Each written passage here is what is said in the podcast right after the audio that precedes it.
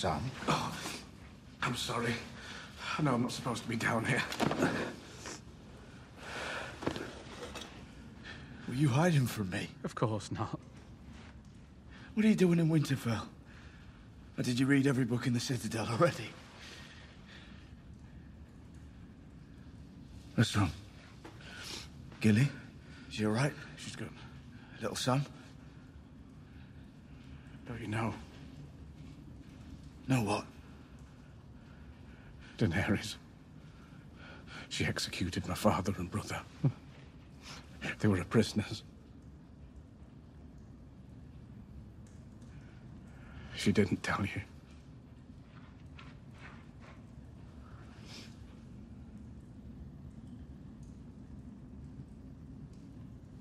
I'm so sorry. We need to end this war.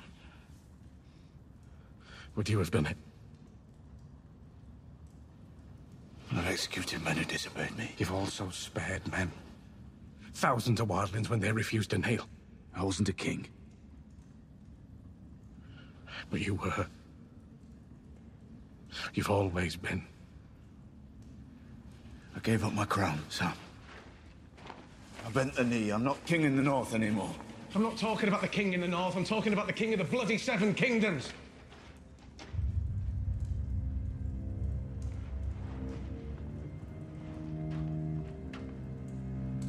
Bran and I worked it out. I had a High Septon's diary. Bran had. whatever Bran has. What are you talking about?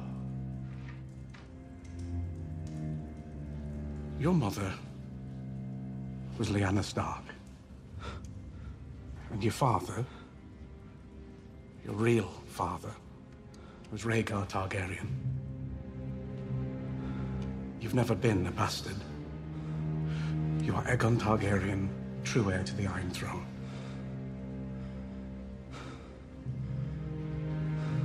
I'm sorry. I know it's a lot to take. My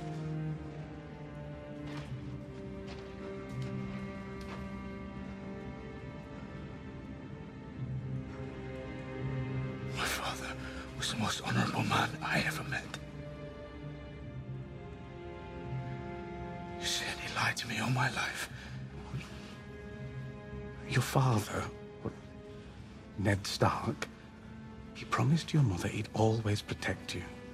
And he did. Robert would have murdered you if he knew. You're the true king. Aegon Targaryen, sixth of his name, protector of the realm, all of it.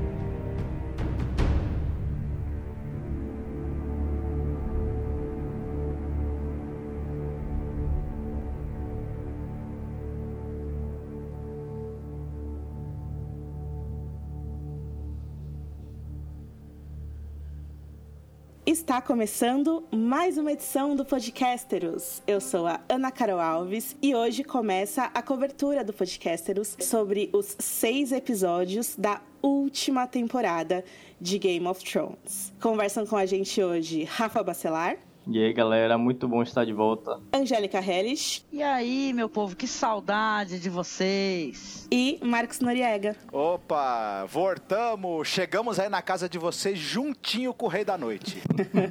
Então vamos lá, primeiro episódio da oitava temporada de Game of Thrones, intitulado Winterfell. Episódio dirigido pelo David Nutter e escrito pelo Dave Hill.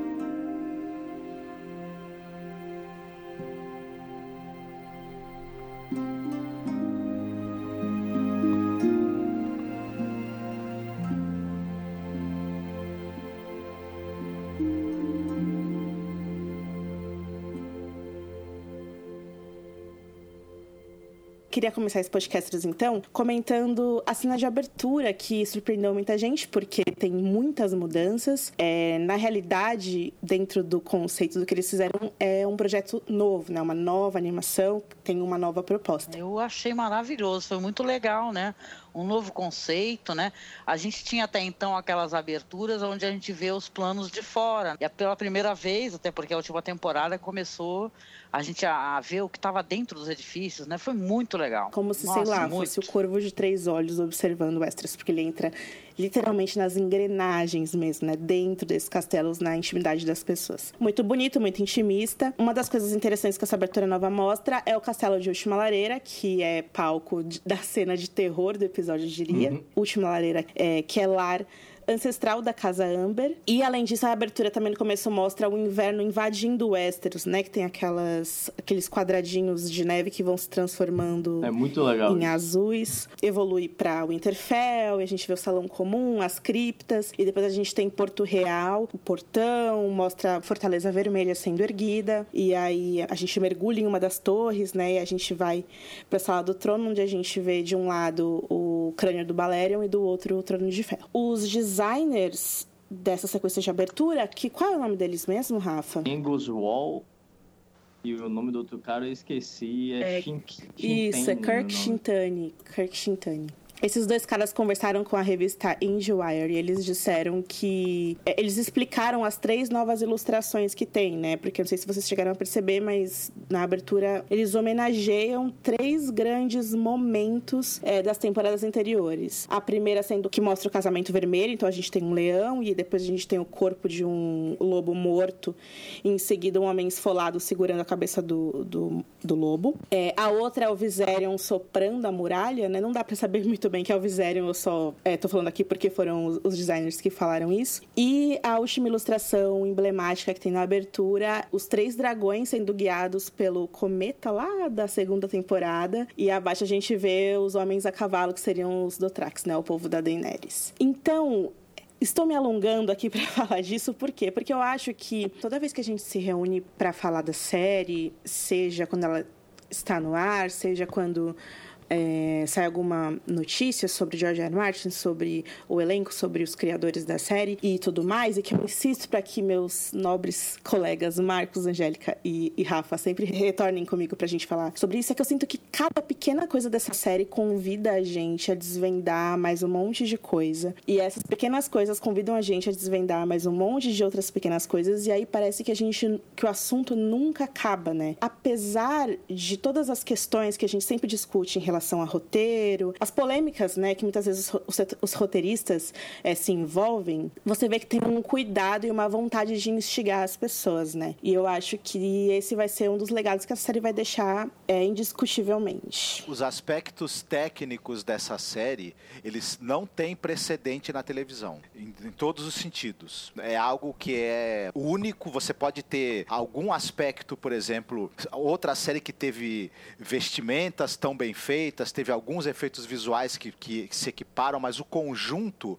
é um marco e vai acabar sendo é, um marco pelo qual o padrão de qualidade de séries no futuro vai ser, vai ser medido. Né? Isso é uma coisa inegável né, em relação a Game of Thrones. É, eu só queria falar que tem uma parte da visão aérea da Fortaleza Vermelha que a gente pode ver um, consegue ver o mapa da Cersei pintado no chão, assim, que é muito foda. Sim, são pequenos detalhes absurdos, assim. E o que eu acho interessante é que talvez isso desenvolva melhor nos, no, nos outros episódios, porque o que os caras falaram, os 22 principais atores é, da série hoje, todos estão concentrados nessas duas localidades, né? Que é o norte, é precisamente o Winterfell e em Porto Real. Não tem mais motivo para você mostrar as coisas tão de cima, né? É, eu tinha um ponto sobre isso que eu esqueci qual é. Ah, então, é, o que eu acho que você falou sobre o mapa dela é que talvez nos próximos episódios, inclusive, a gente tenha outras coisas interessantes para ser mostradas na abertura, não sei, vamos ver. Eu, eu não sei, eu fiquei pensando muito sobre essa ser a última temporada e tal. A gente fez muitos amigos é, que levamos pra vida. Imagina, eu e o Rafa, a gente se conheceu numa seleção do Game of Thrones BR em 2011 e a gente é amigão até hoje. Angélica e Marcos e, e o Bini, o Felipe Bini, que é meu parceiraço. É, agora no Gelo Fogo também temos o Arthur Maia, a Rayane Molinário, que são os novos colunistas, pessoas maravilhosas. Tantas outras pessoas que passaram pela minha vida, inclusive os ouvintes do Podcasters, que, cara, cada mensagem que a galera manda, cada e-mail, cada direct no Twitter, enche a gente, sabe, de, de alegria. E muito obrigada por isso, porque eu acho que o legal de Game of Thrones também é esse acontecimento de ser uma série que todo mundo se reúne no mesmo dia, no mesmo horário. Uma série emblemática, né? Faz parte da nossa vida, tá fazendo, né? E que nem tava conversando um pouquinho off, né? É praticamente fechamento de um ciclo, né? Muito legal poder ter conhecido essas pessoas, pessoas que estão aí, pessoas que já partiram, né? Então, é muito legal, muito legal. Se a gente contar a audiência oficial e a não oficial, né, o pessoal que baixa, chega a quase 840 milhões de pessoas, não é isso? É a série mais pirateada da história. Eles estimam que a sétima temporada, na verdade, teve mais de um bilhão de visualizações ilegais. É muita coisa. Muita coisa. Tudo bem, 40 milhões, 50 milhões seria a, a audiência oficial e o restante é via, via download legal, etc. Mas é um fenômeno que é um número muito grande de pessoas e é claro que toda esse, esse, essa legião de fãs interage, é uma comunidade também que até briga de vez em quando, né? Mas é um negócio muito interessante. E aqui no Brasil, muita gente, né? É uma coisa muito bacana. Tem, tem, muita, tem muita gente reclamando, brigando, mas tem muito carinho, muito amor também, né? Acho que, inclusive, o, o carinho e o amor superam muito. Então é isso, gente. Peguem os seus lobos gigantes, porque aparentemente não tem mais nenhum. Então, segure-se firme ao seu e vamos para Winterfell.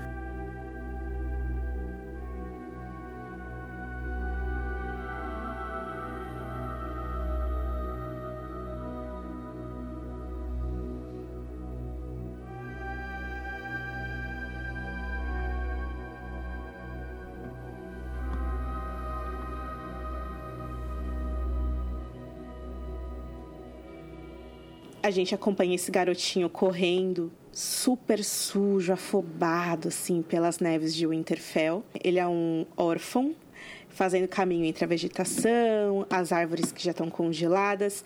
Ele pula um rio, pula as pedras, corre, corre, corre. E a câmera então coloca o nosso olhar sob perspectiva desse garoto, é, no meio de um monte de plebeus ali na vila de inverno. E esses plebeus estão todos amontoados para ver a comitiva da rainha do Jon Snow chegando ao Winterfell com uma série de novidades para aquele mundinho em que eles vivem, né? Então é um exército gigantesco, são dois exércitos gigantescos e uma mulher do cabelo prateado e das roupas completamente megalomaníacas. E aí através do olhar desse garotinho, a impressionante imagem dos Imaculados marchando em direção ao castelo, rápidos, resolutos, com os escudos e as, as, e as armaduras negras.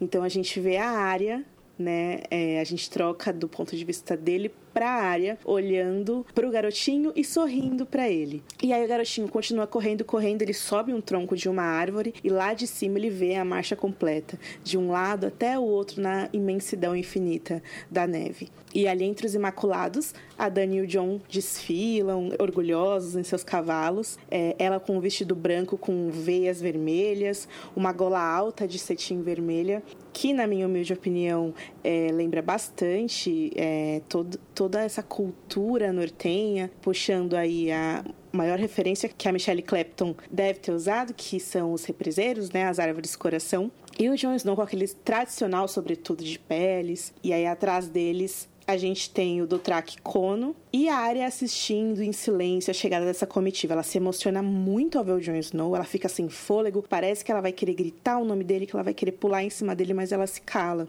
Em seguida ela vê o Sandor Clegane e a música que toca durante é o tema Baratheon, o tema da chegada do Robert ao Winterfell na primeira temporada. E aí a música toma esse tom super sombrio quando ela vê o Sandro Clegane. Ela fica inquieta quando ela vê ele. E aí logo depois vem o Gendry. E aí a música muda de tom também, um tom mais alegre, um tom mais suave. E ela fica ali sozinha, sorrindo e observando tudo do mundinho dela. A Missandei e o Verme Cinzento desfilando, belíssimos. Ah, inclusive todos os figurinos muito, muito, muito bonitos. E menção honrosa ao figurino do Varys, que agora ele veste peles, uma luva bastante elegante e tal. E aí, a Missandei e o Verme Cinzento, você sente o olhar de ojeriza dos nortenhos, um pequeno senhor e a esposa. A gente vê até algumas mulheres com tecidos no cabelo que parecem ser septãs, né? que lembra as, a, as vestimentas das septãs e todas essas pessoas com nítidos olhares de reprovação. Mas não são só Missandei e, e, e Vermes que recebem esses olhares esquisitos. A Daenerys é recebida por zero animosidade, assim, de um jeito que nenhuma rainha é, que tá ali para salvar a vida de todo mundo deveria ser recebida. Você vê que é um olhar que mistura curiosidade, mas também é um olhar arisco, um olhar que julga, um olhar que já tá condenando. E aí, nesse momento, quando a Daenerys começa a se sentir extremamente incomodada, os dragões surgem no céu, rugindo, ferozes. E a gente ouve o medo do povo, todo mundo sai correndo, gritando, xingando, orando também, achando que vão morrer. E a área, quando ela olha os dragões, encantada, né, ao ver Drogon e Rhaegal pela primeira vez. Um detalhe interessante é que o medo que eles provocam nas pessoas deixa Daenerys deliciada. Ela fica... É uma coisa que a empodera né? Essa violência. E aí, lá nas ameias do castelo, os dragões sobrevoam a Sansa e ela observa eles também com semblante de preocupação. A gente vê uma to tomada super bonita do Drogon e do Rhaegal por toda a extensão do castelo, sobre as torres, as estruturas, o bosque sagrado. E aí lá no pátio de Winterfell, Jon Snow todo afobado, apressado, ele vê o Bran em afeto, beija o irmão carinhosamente. É muito bonito. Ele sorri, olhando bem nos olhos do Bran. Cara, você já é um homem adulto, olha você. Daí o Bran, é, quase isso. E foi o que ele fez também na despedida dos dois quando ele partiu para a muralha e Bran estava desacordado. Esses callbacks que eles têm feito muito desde a quinta temporada da série, eles viraram quase que um, um, estilo de escrita, né? David Dan, Brian Cogman e Dave Hill começaram a referenciar a si mesmos. E aí a gente tem essa linha que a gente vê esse menino vendo a Daenerys chegar, do mesmo jeito que aquelas crianças viram o Robert chegar há muitos anos. E eu acho que tem um comentário geracional que é sobre esse garotinho, que ele é uma mistura entre a área com aquele, com aquele elmo e o Bran que ficava escalando e se misturando no meio da galera para ver o Robert, a Cersei e o Tyrion. Você não consegue deixar de pensar o que vai ser desse menino nesse mundo em que, um, o mundo tá acabando, e dois, que tem essa personalidade selvagem como a Arya e o Bran é, tem também. E tem uma coisa também sobre o jeito que a Arya vê essa galera toda chegando, que eu não sei se foi pra gente se lembrar meio que a Arya há algo dentro dela que ainda é aquela área que era criança e tal, mas eu tenho uma sensação desde a temporada passada que eu sinto que essas pessoas elas não estão se sentindo em casa, que tem uma inadequação, uma sensação de que parece que eles não estão na casa deles ali, nem o Bran, nem a Sansa, nem a Arya, nem o John. Eu não sei muito bem o que é isso. Tem a ver com a com as feridas, né, emocionais de batalha, de sofrimento e tal é, é, traz essa inadequação, né? Você parece que você não consegue sair, né?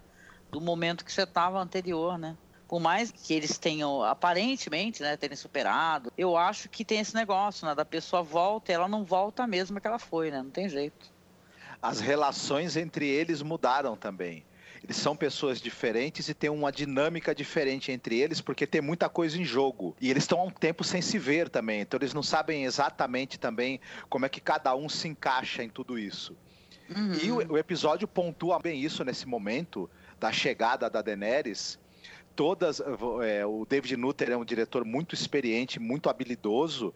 Então, é, as impressões, as animosidades ali entre um e outro personagem já são costuradas desde esse início, elas vão pontuar esse episódio inteiro. Então é, é muito legal mesmo, como a, como a Ana tinha falado, inclusive. Eu achei muito bonito a Arya estar tá ali fora com o povo, né? Isso mostra, inclusive, quanto ela se sente inadequada, né? Que ela não meio que não faz não, parte. completamente. Quando, quando o John chega, ele pergunta pra Sansa, cadê a área dela? Ah, deve estar tá escondida por aí. Tipo, é a mesma menina doidinha quando ela tinha 8, 9 anos lá. Porque esse também é um callback, né? Porque na, no episódio, no primeiro episódio da primeira temporada, os carros reais começam a chegar no pátio, né? De ficar, cadê a área? Cadê a área? A área sumiu, tá no meio da galera. Querendo ter a visão própria dela das coisas, né? Muito autêntica.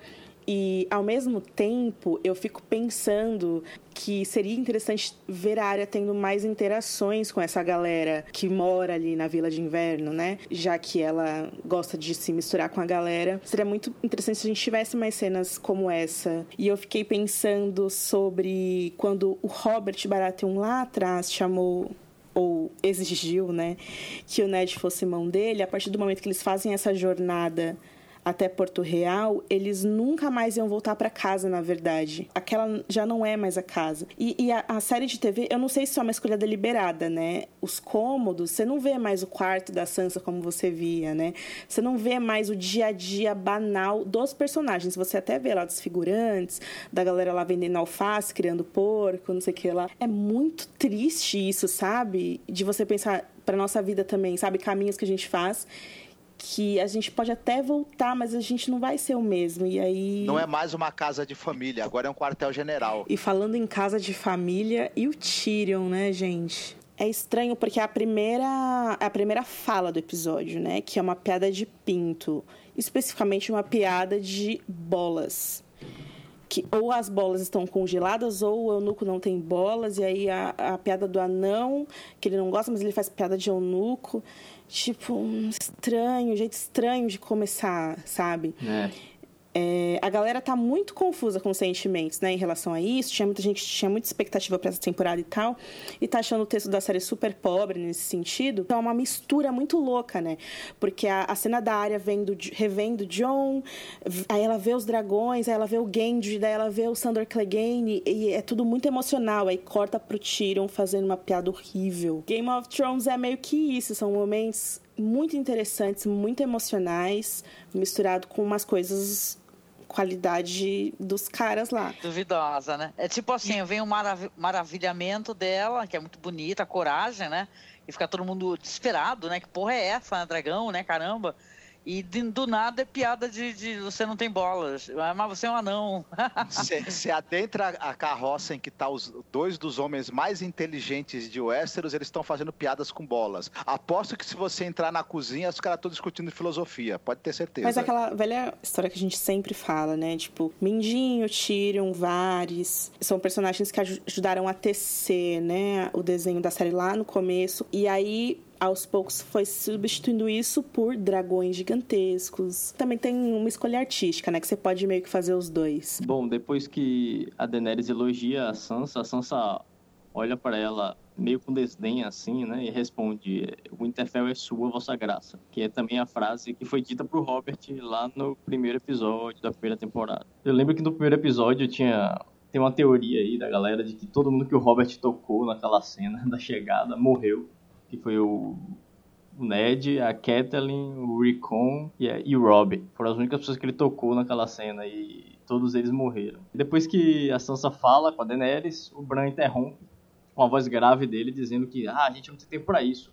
O Rei da Noite tem o seu dragão, ele é um deles agora. A muralha caiu e os mortos marcham para os. É engraçado que a Sansa, quando o Bran interrompe, ela faz meio que uma cara assim, é, ele, ele faz isso agora. ele, ele se identifica como corvo agora.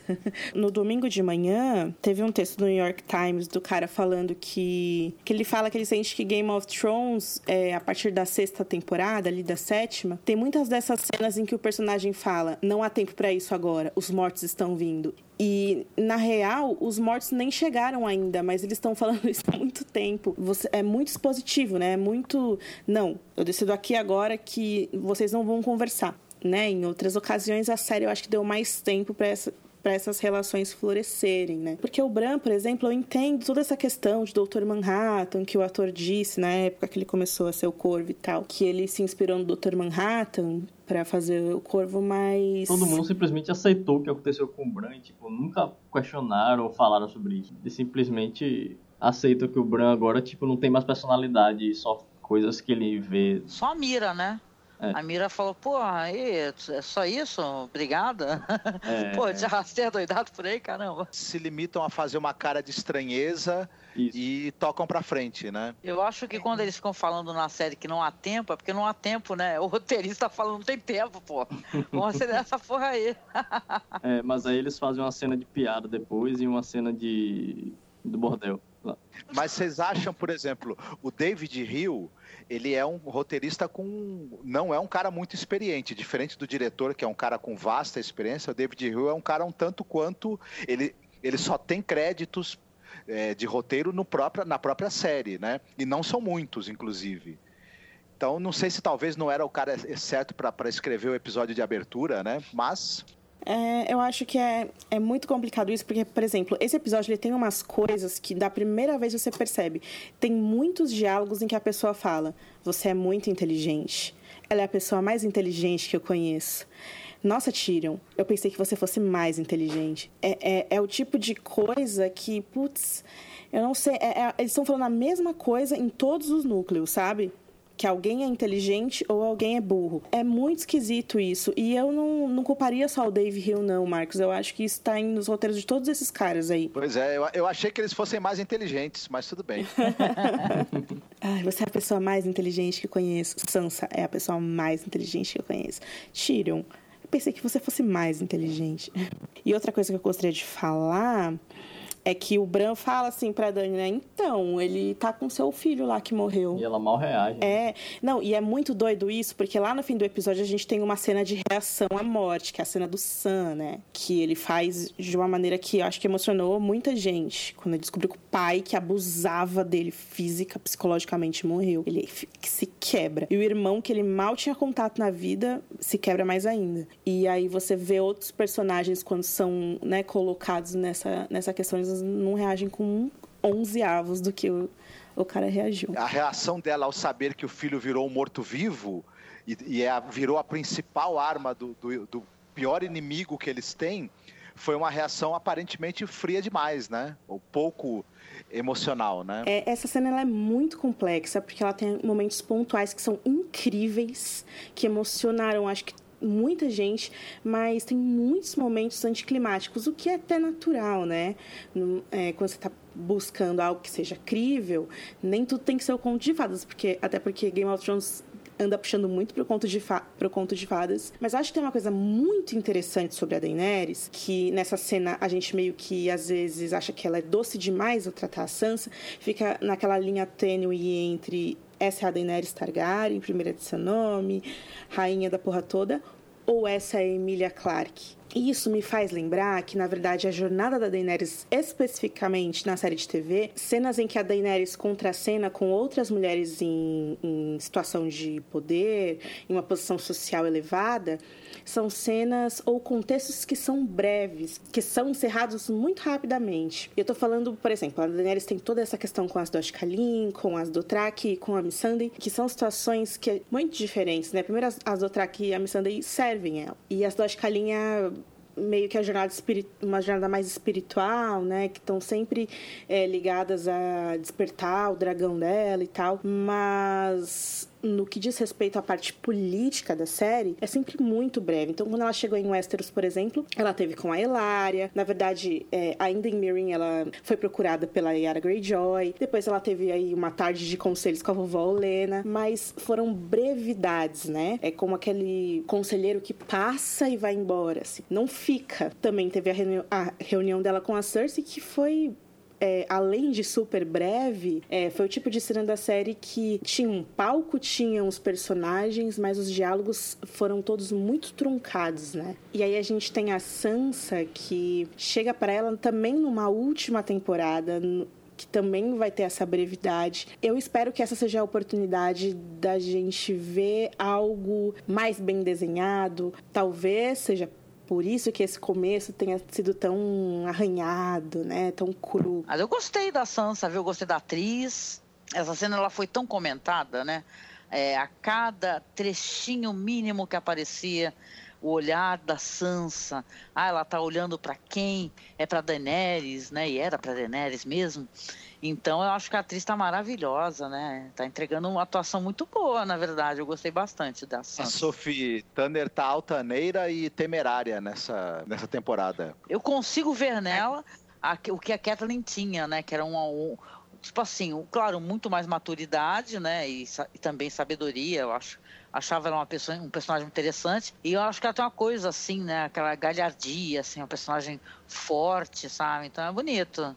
Isso daí, acho que ela está entregando. Sabe, você vai ler esse livro Fogo e Sangue, por exemplo, quando a Lisane chega ao Interfell, né, Rafa? É uma outra vibe de você querer, querer se importar com a parte política, mas a parte política são as pessoas também. Aquele menininho pobre que estava vendo lá de cima da árvore, sabe? Todos aqueles velhos barbudos de metal, racistas que olharam feio para Missandei e pro Sim, cadê, cadê as cenas da Daenerys com essas pessoas? Porque se ela quer ser a rainha dos sete reinos, ela tem que pensar no povo e não na Sansa né? E por que que eles dão essa ênfase na maneira que a Sansa trata ela mal, sendo que, putz, a Sansa é uma pessoa, sabe? Eu sei que ela é a Lady de Winterfell, eu sei que ela é a atriz regular da série, mas a Daenerys ela tinha que ser muito mais do que isso para mim. Tinha sabe? que ser inspiradora, na verdade, né? Coisa que eles trabalharam por muito tempo esse negócio. Ela ser um personagem na série inspirador, a quebradora de correntes, a que vai quebrar a roda, entendeu? Então ela é. tem que passar tudo isso. Ela chegar e na verdade as pessoas, claro, a gente está falando, a gente está falando do norte, né? Pessoas que nunca a viram, né? Talvez só ouvissem falar dela pessoas que, é, né, que talvez desconfiem, né, desses poderosos, né? Então, é, ela tinha que ser inspiradora, né? Porque isso lá naqueles reinos lá que ela viajou e tal, onde ela libertou essas pessoas, ela foi como uma figura, né, de, de pô, eu vou libertar vocês, confiem em mim, caramba, né? E tal, né? O povão, né? Não tem um final de temporada que o povão tá lá carregando o Daenerys, né, e tal. Porque aí a, a, força dela se estende... Nossa, a gente tá falando pra cacete sobre isso, mas vamos lá. A força dela se estende a esses centenas de milhares de... Não, são milhares, né? Milhares de Dothraques, milhares de Imaculados, dois dragões, esse povo todo com ela. Tyrion Lannister, a poliglota Missandei, o melhor capitão de exército do mundo, que é o Verme Cinzento, o, o Sor Jorah, que reaparece no norte com essa cara de pau. e por que, que não teve cena dele com a Lianinha ainda, né? Mas enfim, é... tudo, assim, cada pequena coisa da Daenerys, que cada pequena coisa dela é, é um universo gigante, né? Cada coisa. O, o, os Imaculados é a é, terceira temporada inteira. Os Dothraques é a primeira e segunda e, e, sexta temporada inteira. São muitos episódios de arcos com esses monte de gente seguindo ela para você re reduzir ela a essa mulher que se delicia ao ver o povo com medo dos dragões, sabe? Parece mesquinho, né? Tal, é isso, estranho, né? é estranho. Tipo, Daenerys, você vai ser rainha desse povo. Por que, que você tá feliz que eles estão com medo, sabe? É, so sobre a eu fiz umas anotações aqui sobre a questão do, da Missandei e do Verme Cinzento seriam os únicos negros da série, né? E tipo, e o pessoal do norte olhar para eles assim de maneira estranha. É, eu lembro que no livro tinham alguns personagens negros, bem poucos, que moravam em Westeros, né? Tinha o Jabalachô lá, que era o, o príncipe das Ilhas do Verão, a Chataia, a Laiaia. É, nas na série eles meio que todos os atores negros que eles escalaram eram para papéis estrangeiros que não viviam em Westeros, né? viviam em Essos ou na Baía dos Escravos em algum outro lugar. Exceto pelos dorneses, né? Pelas serpentes de areia, que tem a latinidade ali entre o elenco. Tinha uma das serpentes de areia que era asiática. E aí a gente também tinha em Dorne o Ariel Holta. No núcleo do Stannis a gente tinha o Salador Sam, por exemplo. Eu acho que faltou realmente uma complexidade nesse sentido. A Daenerys é a personagem que mais está envolvida numa etnicidade plural, legal, assim, né? Ela tem a questão dos Dothraki, que é muito incrível, que são pessoas da pele escura, ao mesmo tempo que no núcleo dela também teve algumas, algumas polêmicas em relação a ela ser a salvadora branca, enfim. E aí eu fiz essa anotação sobre a Daenerys também, eu penso que a reação dela ao Viserion, não, não só dela, como de todos os outros, né, não precisava ser só emocional também, como, tipo, demonstrar preocupação, sacou? Porque o grande trunfo deles é qual? Eles têm dois dragões e os caras lá, o Rei da Noite, não tem nenhum. Tipo, agora eles descobrem que o Rei da Noite tem um dragão e eles mal mencionam o assunto. Tipo, não é só chorar porque o filho dela virou um morto-vivo, é, tipo, se preocupar mesmo não ficar discutindo amenidades, né? Esse que você está falando sobre dragões, a gente tem muito dessa discussão no, nos podcasts dos livros, que é. Eu lembro como a gente ficou quando a gente viu um dragão em Game of Thrones pela primeira vez, lá na primeira temporada. Foi muito, muito, muito legal. E aí na série, toda vez que uma pessoa vê um dragão pela primeira vez, parece, tipo, é sempre interessante, mas nunca corresponde com aquela sensação que a gente sentiu, né? Sim. O susto talvez, o susto, o medo, talvez tivesse que ser maior, né? Porque é, é, é uma, é uma mistura de encanto e medo. É. Claro, isso iria provocar, né? E a, vi, e a visão de mundo da pessoa ia mudar para sempre, né? Os horizontes dela iam se estender para sempre. Aí no salão do castelo, a Sansa está ali presidindo o conselho com o John, Daenerys e os seus respectivos aliados. A Sansa convoca o pequeno Ned, que é uma gag muito interessante, né? muito engraçada, né? Ele aparece, é o Lord Amber, aí tu, aparece, oi, aquele tadinho, né, do, do, do, do Lord Amber. Teve muita gente que achou que o Lord Amber fosse o menininho do começo, mas não é, gente, são pessoas diferentes. O menininho que sobe na árvore no começo do episódio para ver a comitiva. Aí a Sansa pede para pro, pro Ned, para esse menininho, para ele ir então para a última lareira, trazer o seu povo com ele e o John ordena que os corvos sejam enviados à patrulha. O Ned se embaralha tentando falar com eles, né? Por favor, Milady e Milord e minha rainha. Então, cada vez que é, alguém se dirige ali ao, ao conselho de Winterfell, eles meio que têm que prestar respeito aos três, a Sansa, o John e a Daenerys, e isso cria ali uma situação é, um, um, sentimento de instabilidade entre os, no, entre os lords, né? Aí o mestre Vulcan se refere a John como Vossa Graça. Aí vem aquela personagem, né, que a gente, que a gente apelidou de Lianinha do Mal, né? Não é do bem, gente. Ela se irrita e fala assim, Vossa Graça? Aí ela começa a cobrar do John com afeto. Ele disse que foi aclamado como rei do norte, foi uma grande honra na vida dele, mas que ele precisa buscar aliados ou então todos vão morrer. E ele tem uma, teria uma, teve uma escolha, né? Então ele podia escolher manter a sua coroa ou proteger o norte. Aí ele fala, escolhi o norte. E o Tyrion, o Tyrion vendo uma oportunidade para brilhar, né? Ele se levanta e começa a fazer um. Você, escreveu uma coisa maravilhosa que stand-up é um TED Talk. Adorei. Eu tô rindo porque eu achei engraçado que você escreveu. Aí ele fala assim: ó, o John, ele fez tudo pelo povo, ele provou é, é que, que essa ameaça existe. Ele trouxe dois dragões crescidos, exércitos inteiros os maiores que o mundo já viu para defendê-los. Defender, né?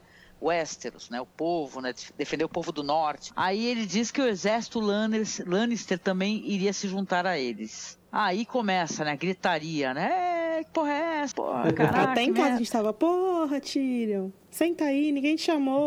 Caraca, Tyrion, o que, que tu for falar de Lannister aqui nessa reunião, cara? Aí a Sansa, ela olha para essa situação sem acreditar, na audácia do, do, do, Tyrion, né? Mas acaba encerrando a questão com belas palavras. Precisamos lutar juntos ou morreremos. Aí a Sansa, muito perspicaz, eu achei nessa, da parte dela, ela fala assim: é ok, né, que vocês trouxeram aí esse exército enorme, mas como é que o Winterfell, apesar dos já ter um pouco de alimento e tal, eles estavam já se providenciando.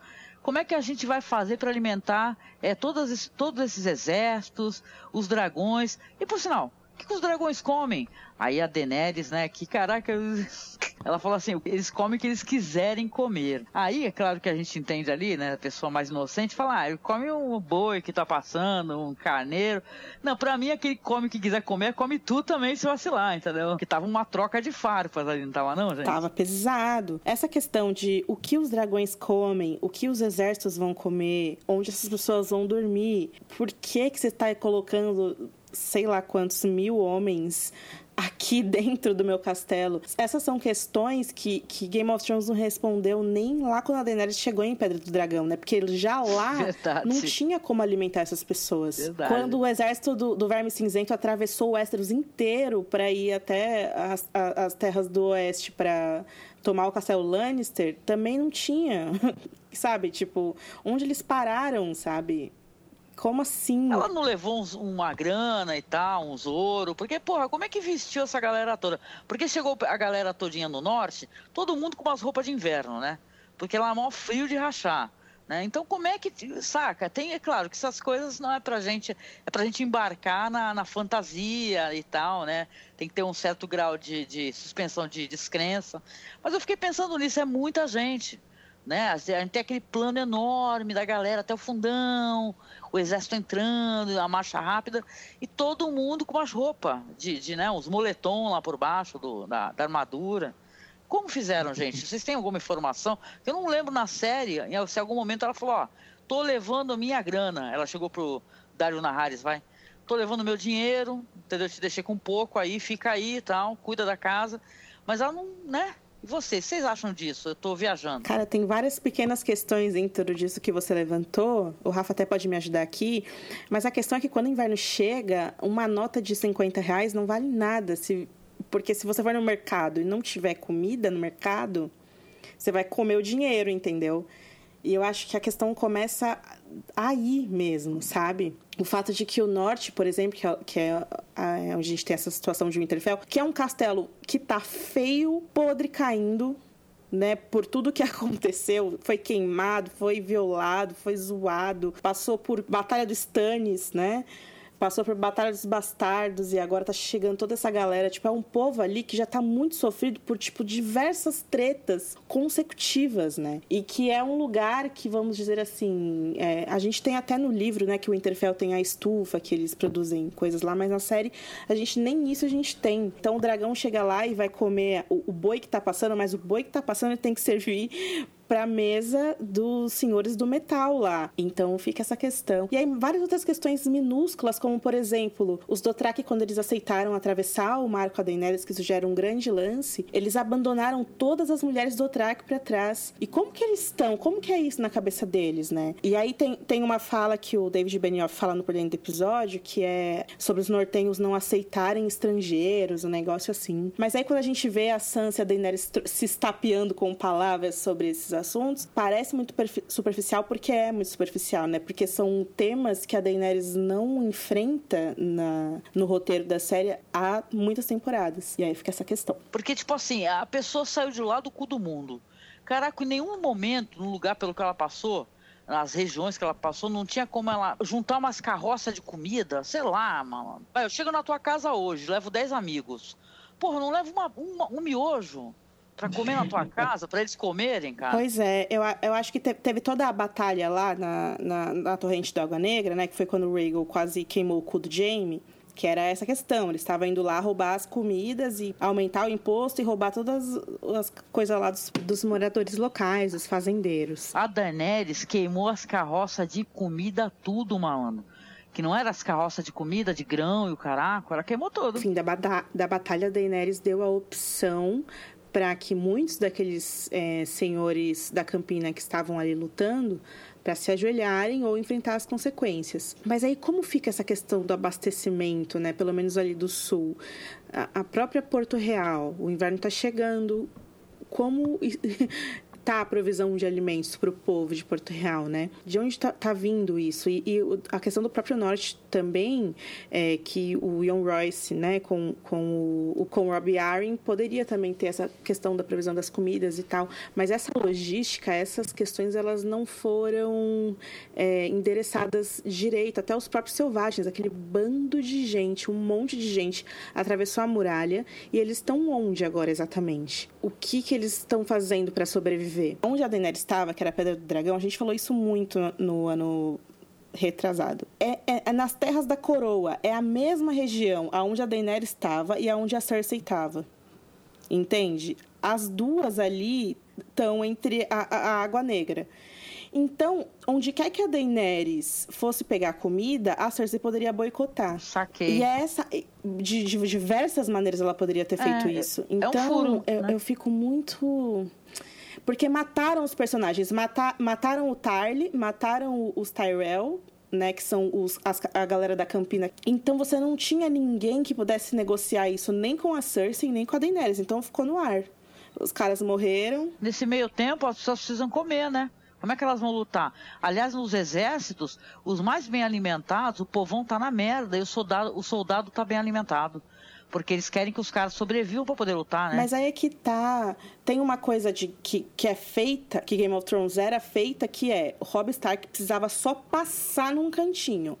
Pra isso, ele teve que ser prometido em casamento do castelo que tava no meio do caminho, entendeu? E essa era Game of Thrones. E agora, esse tipo de coisa, de imprevisto, né? De terri inclusive territorial, que era é o fundamento da história, ele simplesmente não existe mais. E aí. Exatamente. Eles, eles abandonaram a trama política, né?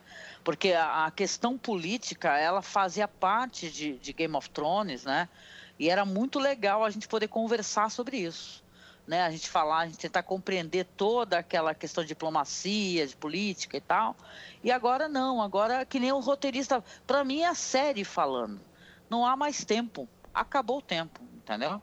Tá falando pro público. Acabou o tempo, acabou. Ô, ô, chega de papo aí, acabou o tempo. Essa, que- essa questão das alianças e do que é cobrado quando você vai fazer uma aliança com alguém que tem uma certa independência em relação a você e, e os costumes, isso era muito rico, né? Você saber, pô, para eu, eu, passar aqui na terra do cara, para poder passar minhas tropas aqui, tem que ser feito um matrimônio, tem que ceder o quê? O que, que a tradição diz, né? Enfim, isso era uma coisa muito bacana e que a gente gostava de, de acompanhar.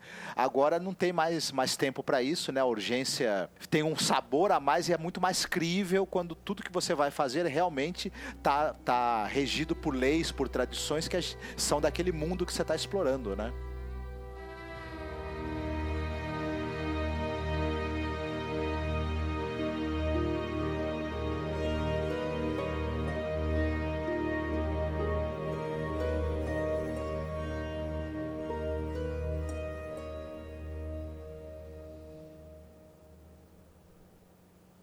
Os lords nortenhos agora só tem criança, né? Tipo, tem o Amber, tem a Lianinha e a menina Castark lá. Tem o Ion Royce do Vale, e ele virou melhor amigo da Liana.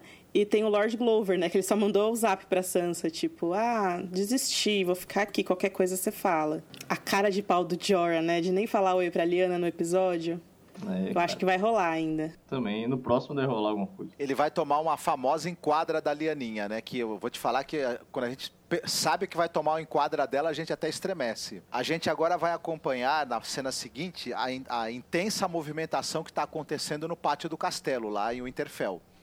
É, você vê o, o porcos sendo la- eh, movidos de um lado para o outro e você tem essa coisa da chegada das carroças que estão abarrotadas de vidro do dragão. O Gendry, ele tá ali supervisionando o pessoal de- tirando o vidro das carroças. Inclusive, tem hora que um cara deixa um torrãozinho, ele fala, opa, não- sem desperdício, hein, mano, dá aqui. Não pode desperdiçar nada, vai precisar de tudo isso aí. Tem bastante morto-vivo chegando. Gendry, o gerente, né? Isso, ele tá lá na parte lá da logística ali, né? Nesse meio tempo, o Tyrion tá observando toda essa movimentação, ele tá numa das galerias lá do castelo, né? E ele vê a Sansa. E ele vai lá ter um papo com ela. Quando ele chega, ela tá conversando com o Ion Royce, ele dá aquela olhadinha de, des- de desprezo pro Tyrion e vai embora, para deixar os dois conversando. E o Tyrion, né, começa a falar que eles não se veem desde o casamento animado, que foi o casamento do Joffrey, né? A Sansa se desculpa por ter fugido e tenta dar uma saidinha, mas ele fala: Olha, realmente, essa tua hábito de sair, de sair de fininho, quase que eu me ferrei, né? Cara, isso é hilário, né? Ele... E Sansa, lembra que o Joffrey morreu dela? KKK beijos e sai, assim, né? Dele... Então, mas lembra que você era minha esposa? É muito estranho isso. A relação dos dois, né? Sim, eles têm um respeito mútuo, mas é claro que há uma série de enfim, dada a situação que eles viveram toda, é uma coisa um tanto quanto, no mínimo, constrangedora e complicada, né? Embora eles, eu acho que eles não, não têm raiva um do outro, né? Apesar dela ter deixado a bucha para ele, ele quase ter morrido. E ele fala para ela assim, olha, você tá muito diferente, moça, você tá uma coisa assim, muito, muita gente subestimou você e quase todo mundo morreu. Ele tenta, então, explicar os motivos dele estarem no, com com uma aliança, né, com a, aquela pessoa que ela tanto odeia, que é a Cersei, e ela fala assim, quer dizer que você tá acreditando que ela vai trazer o exército dela pra cá, né, Tyrion? Não, vai, pô, ela deu a palavra dela, rapaz, para, ah, vá. Eu achei que você era mais inteligente que isso, viu, amiguinho? E o Tyrion não gosta muito de escutar isso, fica meio pensativo e meio triste, pensando, pô, será mesmo, né? Acho que se brincar ela tem razão, né? E ele fica lá sozinho com os pensamentos dele e ele percebe que o Bran, né, tá lá sentadinho no pátio, olhando para ele com aquele olhar silencioso, triste e inexpressivo que é tão característico dele. Eu sinto que se você quiser muito a fanfic, é, você consegue ver uns spoilers na reação que o Bran tem a olhar as pessoas de longe no, no pátio. Vocês viram que os caras fizeram uma vaquinha? É, é, vaquinha para construir uma rampa para o Bran sair do pátio. Vocês viram isso? Eu não vi. Tadinho. Coitado. É porque, inclusive, tem, umas, tem a cena que, à noite, né, que o, quando o Bran manda o Sam contar a verdade pro John, o, o, o Sam fala, o que você tá fazendo aqui? Daí ele, ah, tô esperando um amigo. Tipo, ele, ele ficou de, de noite até de manhã esperando o James Lannister chegar, sabe? Não entendi isso, mas enfim, o Bran só fica lá. E eu, eu super vi, assim, na hora que a Daenerys chega, o jeito que ele olha para ela, pare... o que ele estava vendo, parecia que ele estava com um olhar muito, muito pesaroso. E quando ele olhou pro Tyrion também, assim, sabe? Eu sinto que algo pesado vai acontecer com o Tyrion e Daenerys só pelo olhar do Bran. Mas aí é a fanfic que eu criei, sabe? A interpretação que eu fiz, não necessariamente é a verdade. O pessoal fez um, um, daqueles memes que eles fizeram várias carinhas do Bran, a mesma carinha, né? Que, a, que normalmente é sempre a mesma. Inclusive colocaram alegre, triste, com medo. Se o Jamie demorasse mais para chegar, o Bran ia virar o, aquela imagem do Jack Nicholson na neve. Total. E eu vi também um, um, engraçado que era montagens do Jon Snow de todas as imagens promocionais do trailer. Todas ele tá com uma cara de cu extrema, assim, de tipo o inverno, sabe? o rei da noite. Sobre esse negócio da, do, do Tyrion cobrar da Sansa, né? É, de, dela ter não estar lá presente, ele se ferrou, né? Porque eu achei um absurdo, gente. É, Tudo bem que é, cada um tem a sua narrativa, talvez não conheça a narrativa do outro, né? Ela acabou sendo meio que obrigada a fugir, né? E tal. Vamos sair daqui correndo, que não sei o que e tal. Que deu problema, né? Quando morreu o Joffrey. E, pô, claro que ele não tem noção do que ela viveu, né? Pelo menos não totalmente, né? Então, pô, o que ela poderia fazer, cara? O que ela poderia fazer numa situação como essa, né? E, tal. e ele veio observar assim para ela assim, ah, pois é, ele morreu eu fiquei lá, eu me ferrei e tal. Então eu achei que, claro, que ela até a atriz, né, ela passa assim, inclusive um certo, né, fala assim, ah, sem tempo, irmão, né? Sem tempo, né, para isso, né? Eu tenho outras coisas para pensar, você tá querendo trazer a questão do passado, né? e tal. E o pessoal comenta ainda por cima aqui no livro, o personagem dele é um, era um cara assim que ele, é, ele tinha intenção de, de, transar com ela e tal, né? Então é, é meio estranho isso daí, né? Isso trouxe um certo incômodo, na verdade. Eu achei até que o Tyrion nesse, desse primeiro episódio ele tá um personagem meio caído. Não, completamente. Ele e o Varys, que eram esses grandes articuladores, né? Estão bem diminuídos em detrimento de outros. Eu não sei se isso é necessário, mas foi o que os caras escolheram. É, você falou do Tino no livro, e o que eu acho muito interessante que tem essa, realmente essa questão que ele fica conflituoso quando ele casa com a Sansa, né? Se ele devia tocá-la. Longe de mim querer justificar isso, mas eu me lembrei que eu estava escrevendo essa semana na Wiki que quando o Tyrion se casou com a primeira esposa dele, né, a Taisha, ele tinha 13 ou 14 anos, ele era super jovem também. Que é essa inspiração do medievo que você tem idades bizarras para fazer coisas bizarras na vida.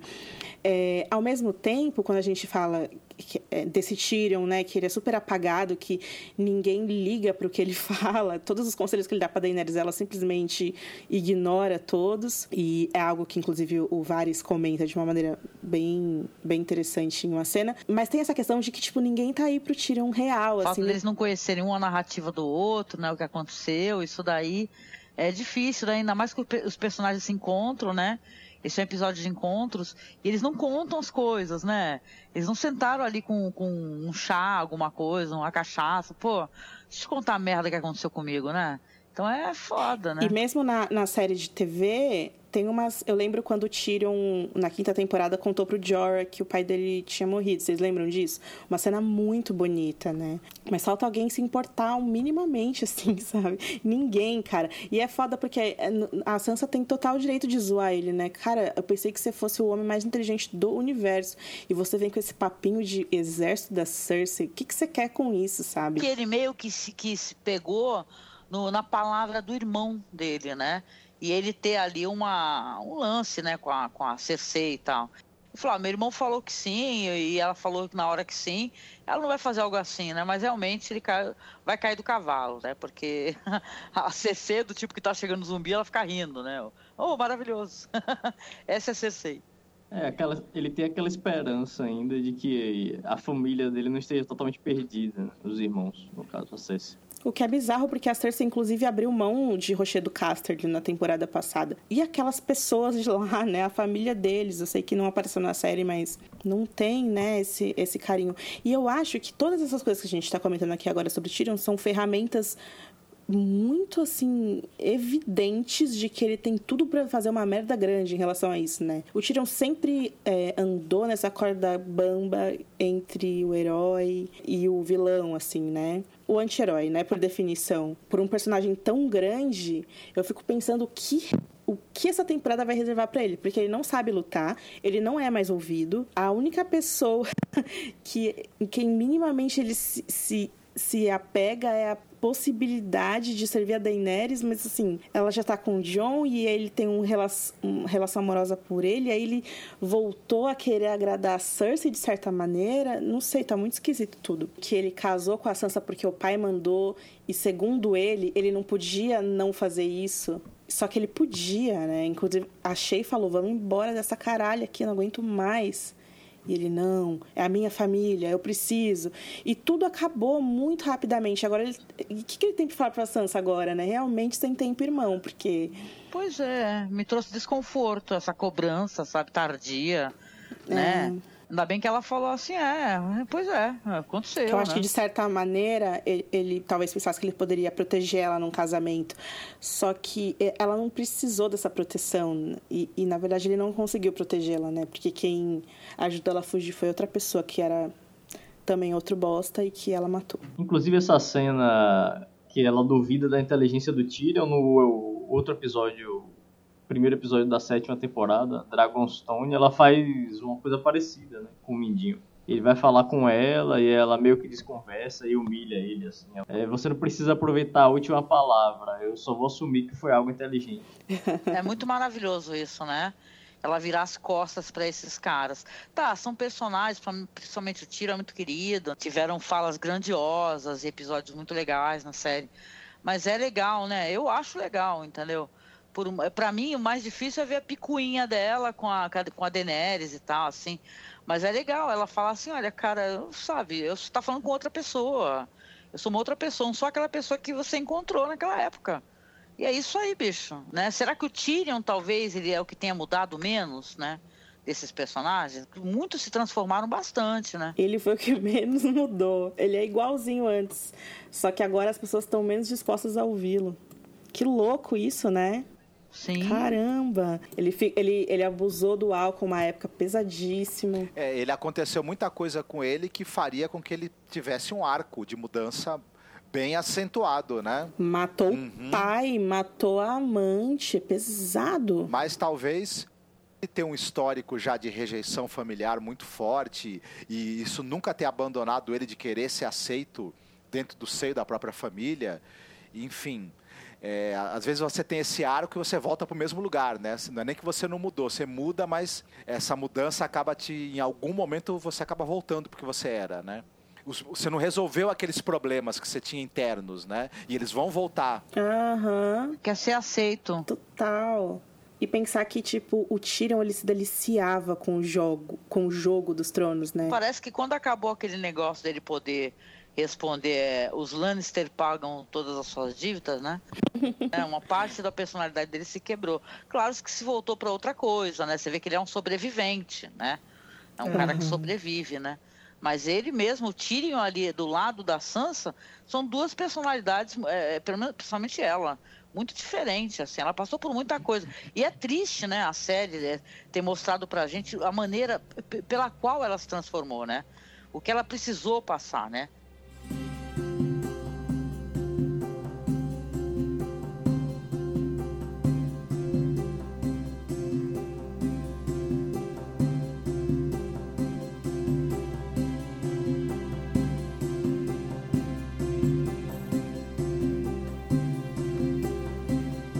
Jon Snow, nesse episódio, ele tem muitas cenas que ele fica encarando algo que é. Tem essa cena, tem a cena dos dragões, que ele fica encarando Drogon, e tem a cena do das criptas, que ele fica um tempão olhando pra cara do Ned, assim. É, tipo, veja como eu sou intenso e eu falo apenas olhando. E aí a área pergunta para ele como você sobreviveu a uma facada no coração. Esse é o mais próximo, eu acho, de alguém ter perguntado sobre o Jon alguma coisa sobre como ele sobreviveu, né? como ele ressuscitou e tal. E aí ele simplesmente responde: Eu não sobrevivi. Eles estão em Winterfell, que é o lugar mundial de histórias que essas crianças, tudo, a vida inteira delas, sentaram lá no quarto e a velha ama ficava contando as histórias mais absurdas. E elas sabiam as histórias de cor salteado, de trás para frente, para agora eles terem interesse nenhum nas histórias um do outro, né? Eu pensei que ele, na hora que ela falou, como é que você sobreviveu a uma facada no coração? Eu pensei que ele ia falar, não foi uma, foram 12. Eles passaram totalmente por cima disso. É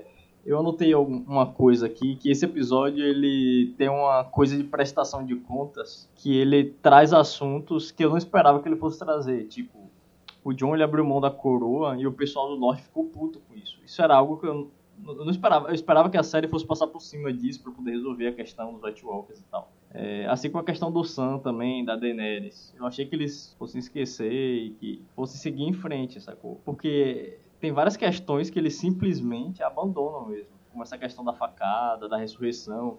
John um dia era Lorde Comandante da patrulha e no outro era Rei do Norte, e agora não é mais nada, sacou? Então. Eu acho que era uma das cenas de encontro que a gente queria mais ver, né? Pelo menos eu queria. Foi até anticlimática para mim. Falei, caraca, finalmente um abraço maravilhoso e tal. Pensei que ela ia falar, pô, pra quem não sobreviveu, tu parece muito bem.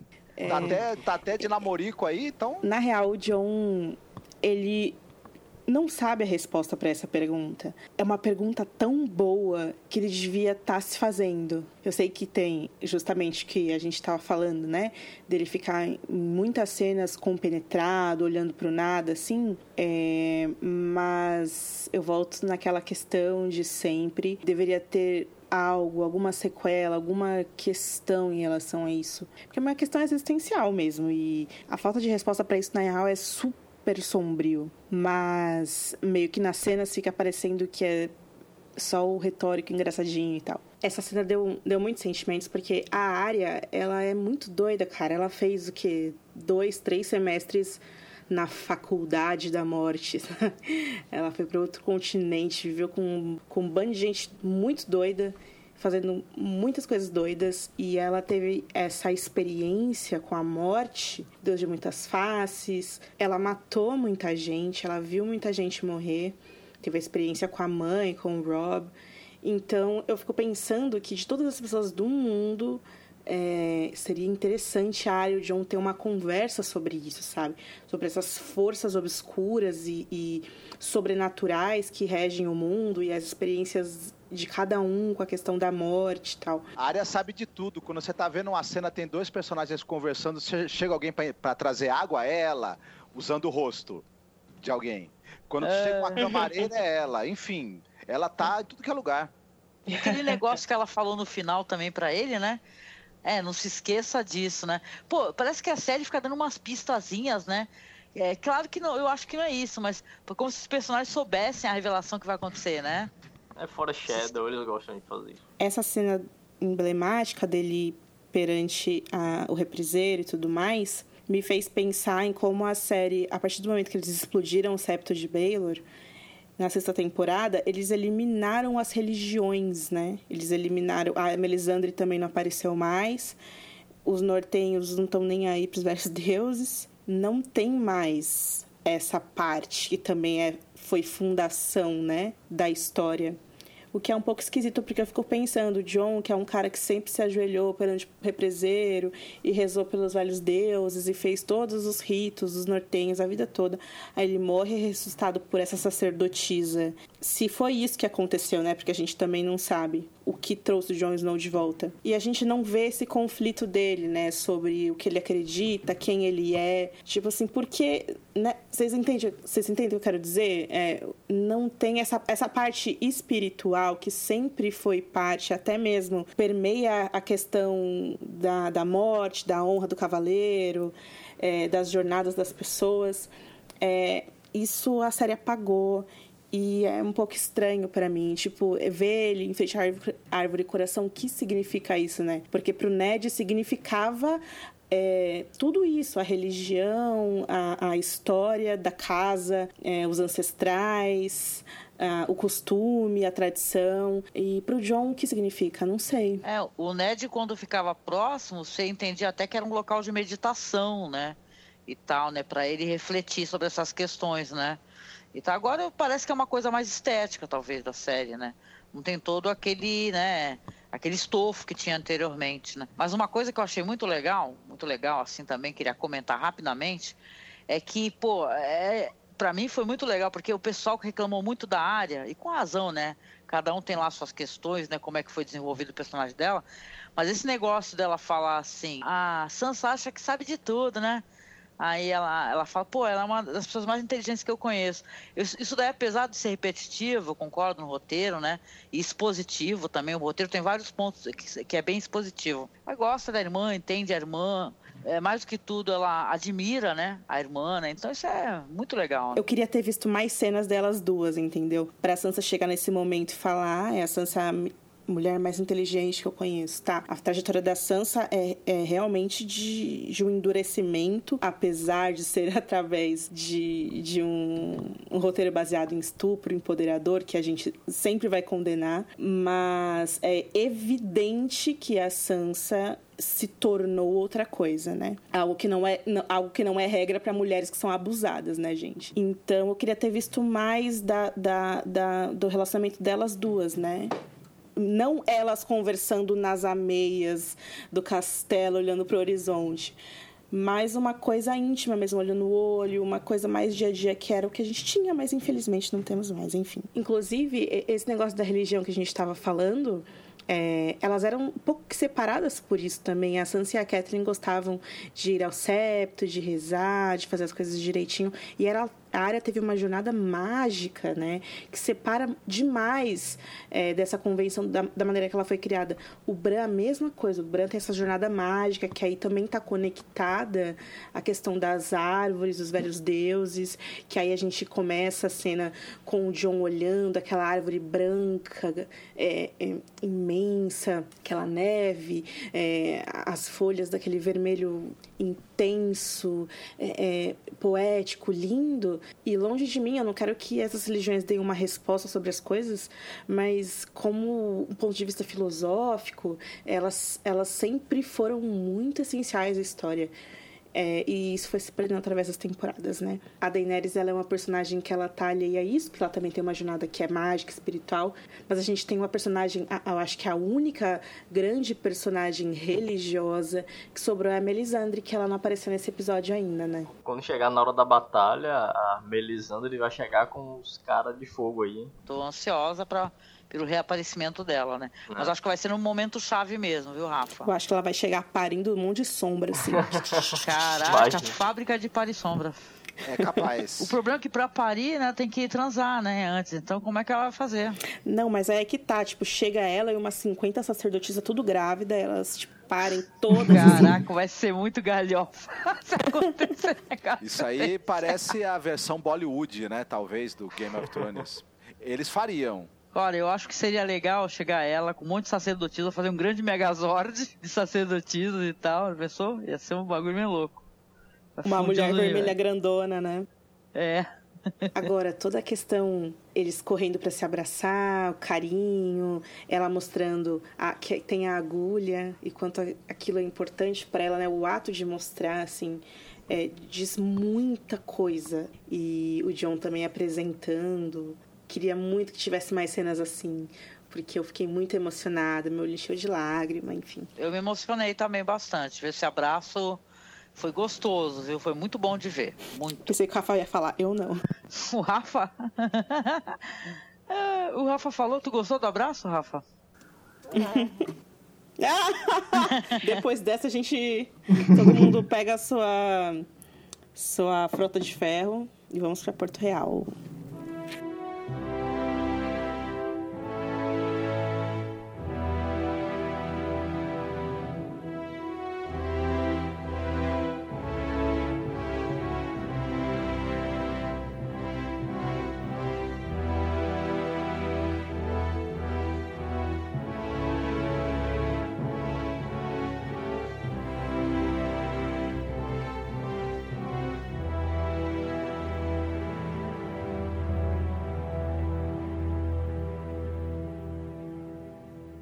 Para Porto Real para descobrir que os memes estão certos, né? Que loucura a internet, gente. Porque tinha uns memes aí que era o Bunny com a Cersei e ela fazendo aquela risadinha o pessoal, porra, a merda tá voando, eu tô rindo, né? Pois é, cara, os, os memes estavam certos. pois o Qyburn tá correndo ali na direção da CC, a corridinha é muito engraçada. O Qyburn tá todo faceiro, né, nesse episódio. Os mortos atravessaram a muralha, Cersei. Né? O bicho pegou, né? Aí ela faz aquele sorriso. Aí uma indiferença. Cara, essa mulher, essa personagem, pelo amor de Deus. Ao mesmo tempo que eu fico pensando assim, caramba, como assim, amiga? Você não entendeu o que está acontecendo? Né? Mas ela fica nessa, né? Olha para os navios e fala, nossa, está tudo ótimo. É, inclusive, o primeiro episódio da sétima tem uma cena igualzinha a essa, do... ela olhando os navios. Que é, quando é, a primeira vez que o Euron chega em Porto Real. Não, lembra da na sexta temporada também, que é ela olhando e aí. Tipo, ai, minha, a Marcela tá chegando, minha filhinha.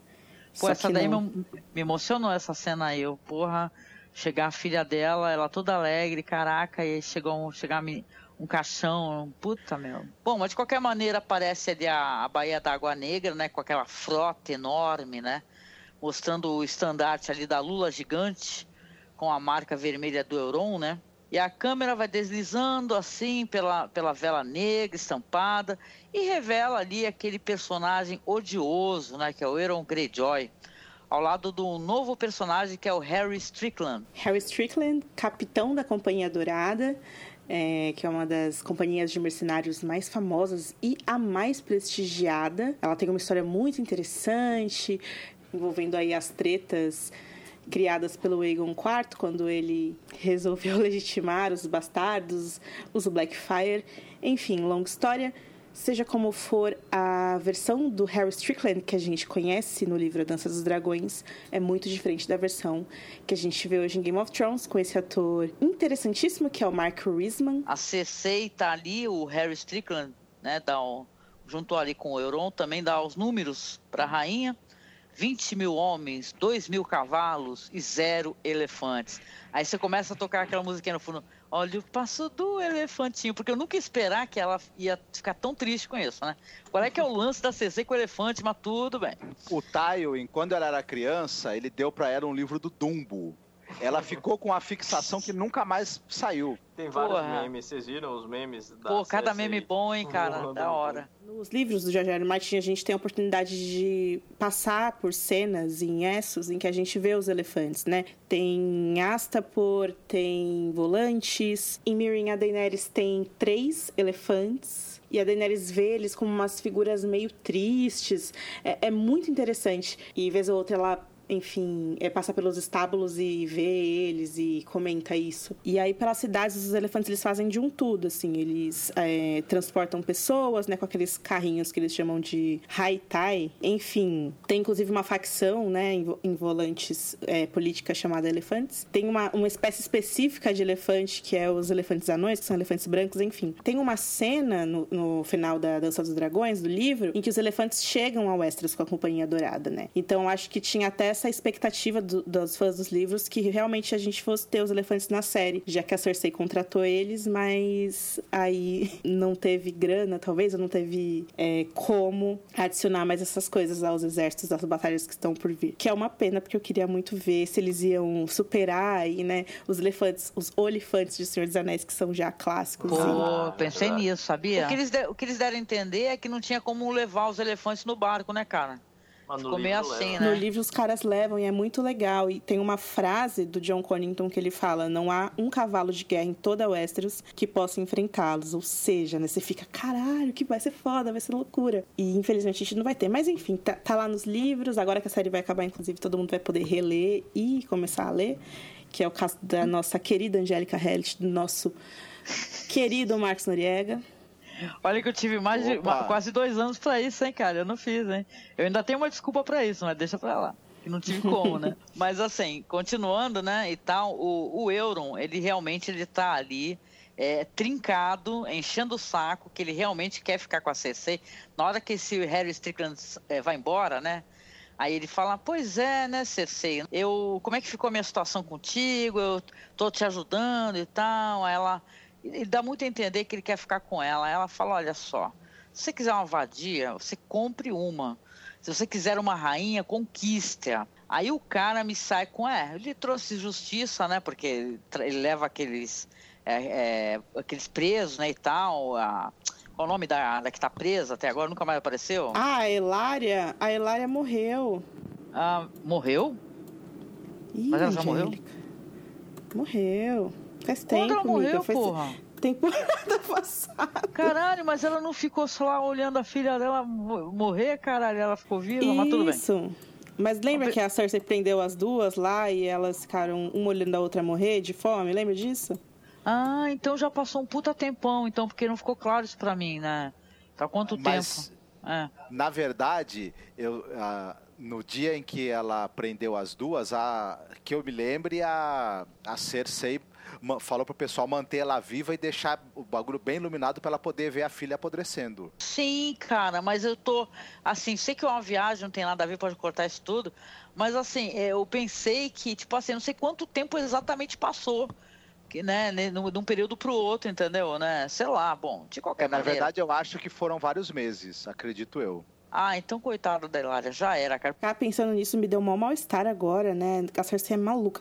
Eu ia falar, eu ia comentar, inclusive, que o Euron, essa, essa prisão que ele fez da Yara, por exemplo, foi até branda, né? Ele não fez nada demais com ela, que eu acho que o Euron nos livros teria zoado ela, assim, porque o livros é sinistro. É, mas aí a- eles compensam, né? Tipo, o Euron é só um louquinho bêbado, piratinha com a jaquetinha da C&A, e a Cersei, sim, é sinistrona e, tipo, tortura as pessoas, faz umas coisas horríveis. Cara, eu achei que ele tava feião pra ir lá ficar chavecando ela, entendeu? Ele nem pra botar umas roupas legal assim, pra ficar meio atraente, né? O ator até que é bonitão, mas caraca, umas roupas zoadas, parece que ele não tá tomando banho, faz uma cara. Aí chega pra ela e fala assim, pô, então, né, eu te trouxe justiça, um exército, a minha frota de ferro. Assim meu coração tá ficando partido. Aí ela pega, cara, isso daí me deixou muito mal, sabia? Ela pega, ela levantar, porque a cena, a cena é pra isso, cara, é pra incômodo. Eu acho que não tem como tu olhar pra isso e você se, se sentir vingado de alguma maneira. Ela levanta e, pô, com que ele fala esse negócio de coração partido, é tipo assim, ele tá meio que ameaçando ela. De, é, se é assim, né, tu não quer transar comigo, eu vou vazar, né, algo do gênero. Aí ela pega, olha e tal, não fala nada, só olha e ele vai pros aposentos. Ellie, na Ridley, falou pra Entertainment Weekly que ela achou estranhíssimo quando ela leu isso no roteiro e ela ficou discutindo com o David Dan sobre a Cersei. Tipo, por que, que a Cersei ia dar o braço a torcer pra esse pamonha, né? Por que, que ela ia ter relações com o Greyjoy? Aí ela fala na matéria que, pra ela, a Cersei não deveria eh, fazer aquilo que ela tinha que continua, continuar lutando, que ela tinha que evitar ir pra cama com um cara que ela, tipo, meu, meio que tá nem aí pra ele, despreza, não tem nada a ver com a história dela. Mas David Dan é, segundo ela, sabe o que estão fazendo, e aí ela deu esse braço a torcer e fez o que precisava ser feito. Ela não concordou com essa cena de sexo. E o ator que faz o Euron é, também é, disse que muito foi discutido sobre isso, se seria fora da personagem ela estar com Greyjoy apenas pelo poder. E isso claramente reflete na cena. É uma cena esquisita, né? Eu achei que, que ela não foi é, agrado dela, entendeu? Não, não porque ela queria. É, eu achei que ela foi meio forçada nessa questão, entendeu? Uhum. É, mas bom, sei lá, né? Depois a gente vai ver o que ela quer fazer, né? continua vingativa pra caramba, né, essa mulher, né? É. Até o Bron fica admirado com o que ela pede, né? A Cersei da série, ela nunca teve alguém, além do Jaime, que cortejasse ela, né? Isso não teve. Nem o Oberyn fez isso. É, no livro é diferente, porque no livro tem várias tretas que ela se mete. No livro tem os irmãos Carol Black, tem o... Auranian Waters. Auranian Waters, Uhum. Até com uma amiga mulher, que ela tem relação sexual e tal. Mas na série a gente não tem isso. Então a, a Cersei sempre tá nessa situação solitária. A gente tem essa ideia da Cersei que é herdada dos livros. É, frases que, principalmente, eu acho que no, no livro Fúria dos Reis, que ela contracena muito com a Sansa. Então tem esse, esse duelo entre donzela, que é a Sansa, e a Cersei, que é uma mulher mais experiente. Coisas que ela fica jogando na cara da Sansa, como é, a vida de uma mulher é nove partes de sujeira para uma parte de magia. Ou quando ela fala para Sansa: Sua tolinha, as lágrimas não são a única arma de uma mulher. Tem outra entre as pernas e é melhor aprender a usá-la. Então, essa associação que a gente faz da Cersei usar o sexo para conseguir as coisas que ela quer. É, de mulher machista, que ela falou muito, assim, né? Ela é meio que enquadrada nisso, principalmente sob, sob ponto de vista é, da Folha dos Reis, e depois que a gente vai ler o festim, que a gente entra na cabeça dela, é, é, muito mais complexo do que só a questão sexual, porque na verdade eu nem acho que ela é tão transona assim, e principalmente na série de TV, né? Eu acho que na série de TV eles tiraram todos esses personagens que ela se envolve e deixaram só o, o Lancel e o Jamie. E tem uma outra coisa, né, que tá todo mundo falando aí, cara. Sempre teve essa lenda urbana da, da, da Lina Headey é, e o ator que faz o Bron não se falarem, então eles não contracenam juntos, né? Pois é, Lembra disso? Sabendo. Isso já era um, um, boato de anos e tal. A não ser que não seja a Cersei que tenha mandado, né? Matar os irmãos. Eu pensei nisso. Pode, ter, pode ser coisa do cabo, não sei lá. Uhum. Não, mas mas provavelmente foi a Cersei mesmo. É que é, ali na Hidey ela tem a exigência de não contracenar com o, o, ator que faz o Bron. E por motivos pessoais que, que a gente não sabe, nem, nem é, também interessa muito. É, agora, se, tiver, se tivesse twist de que o Qyburn que tentou zoar a Cersei, por que, que ele faria isso também, né? Porque se ela cair, ele vai ter que emprego. É. Não, mas tipo, ela não precisa saber, sacou? Ele só quer tirar os irmãos do caminho. Não, eu, eu não vejo esse personagem com uma autonomia. Ele pelo menos não me pareceu ter uma grande autonomia. Ele é muito subserviente. Ah, uma coisa que a gente não comentou é o Montanha, né? Aquela cara roxa dele. Pois é. Bizarro, cara. Outra cena igualzinha do episódio Dragonstone, velho. É, o Euron tentando chegar perto da Cersei e o Montanha. Ah, chegando intimidando eles. Igualzinho. Exatamente. Mas, Angélica, fala pra gente o que, que acontece aí com o Bron. Beleza. Então, enquanto isso, né, em um bordel, o Bron ele está é, tentando, né, ter relações com três garotas, né? Aí Game of Thrones voltou o que, o que era na, nas primeiras temporadas, né? Sim, Mulheres nuas, né, e tal, né? É a clássica né? cena de alguém tá transando e, putz, você precisa parar é. agora porque eu preciso falar sobre você, com você sobre política. Elas citam esse, esse Ed, o ruivo, que é o Ed Sheeran, né? Olha só, gostei disso, não sabia, não. Porque tava engraçado, na verdade. Eu achei um pouco antiprofissional da parte delas, né? Deveriam ser mais focadas, né? Mas cada um, cada um. Né? É que o Ed Sheeran chegava lá no bordel cantando I love your body. Bom. Tadinho. Mas elas, elas falam que um deles, é, queim, o dragão queimou tanto ele que ele cabia dentro de uma taça. Nossa, cara. Nossa, que horror. De qualquer maneira, logo depois a gente vai ver a continuação. A gente vai ver que a Cersei tá ali nas vestes finas que ela tem, é, bebendo, bebendo um vinho, falando sobre elefantes. O Euron tá lá vestindo as calças e perguntando, né? Esse, esse, cara é desagradável, cara. Que, que tipo de cara chega pra mulher e pergunta: É, o que, que tu achava lá do teu ex, que era gordo, né? O rei gordo, né? Tipo assim, é boy lixo total. Aí ele chega e fala assim: E aí, o regicida tratava você bem? E em seguida ele pergunta é, se ele, né, Euron, a satisfez. Aí a Cersei fala, olha, você é arrogante, hein? E ela gosta disso, aparentemente. Aí ele acaricia a barriga dela e fala que vai colocar um príncipe ali.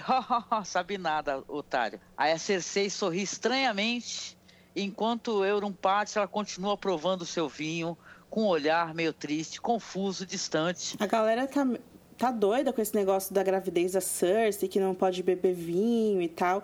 Isso desde que saiu o trailer, né? Que no trailer que inclusive só teve um e eu achei isso bem legal. Talvez porque sejam só seis episódios, mas enfim. É, no trailer ela já aparece em vários trechos bebendo vinho, a galera, ué, como você não pode beber álcool quando você tá grávida e tal. E eu, eu não sei, é, essa gravidez da, da Cersei foi emblemática desde o começo, desde que ela falou lá no começo, né? Pro Jaime, depois pro Tyrion. E cadê a barriga, né? Também, né? Se passou algum tempo, tinha que ter uma barriguinha, né? Ou não? E além disso, a, a questão do vinho, eu acho que ela não deveria ser, pelo menos, definidora disso, porque é a antiguidade, sei lá, o que a gente quer achar. As pessoas não, não tinham esse tipo de conhecimento sobre isso. É verdade. Eu não sei muito bem o que pensar disso. E aí é o tipo de coisa que eu, particularmente, eu, eu fico um pouco de preguiça, assim, sabe? Tipo, ai, será que ela tá grávida? Será que ela já perdeu o bebê? Será. Sabe, o plot do bebê que existe não existe? É. Não sei. É o bebê. Eu acho que é o bebê de Schrödinger. Pode ser que exista, pode ser que não. Eu né? acho que a CC é grávida de Taubaté, mano. Tá mentindo. Mas as pessoas na antiguidade bebiam é, bebidas fermentadas alcoólicas, inclusive para substituir a água, porque ela já tinha uma noção de que a água pelo fato da água ser consumida sem cuidado e sem tratamento, as pessoas bebiam água e adoeciam. Então, é. e percebiam que bebendo bebida alcoólica adoeciam por outros motivos. Não, é verdade mesmo. É, no, no final do ano passado eu fiz um, um artigo sobre é, a teoria lá do vinho dourado de Westeros e eu, lendo isso, eu li muito sobre isso, né? Que crianças bebiam, né? A, o vinho com água diluído, porque a água era podre demais. Caraca, o pessoal era bem louco nessa época, todo mundo doidão, não sabia o que tava fazendo, né? Tinha água pra beber direito, sacanagem. Pois é, cara, mas foi uma cena que me deixou triste de qualquer maneira. Eu já comentei, né? Ela ter que transar com esse bosta aí e tal. Putz, e, e essa, essa, esse elogio que ela faz a ele, não sei se era pra parecer verdadeiro, mas putz, meu, o cara é mó chatão tipo, vaza. Sei o, lá. O segredo tá nela ter acabado de transar com ele e falar, ah, foi bom, mas eu ainda queria os elefantes. Exatamente. E o pessoal, é claro, é, desde é, da temporada passada tem falado bastante sobre a profecia da Mag Aham havia dito para Cersei que ela teria três filhos e que de ouro seriam as suas coroas e de ouro também as suas mortalhas. Aí fica por conta de vocês interpretarem.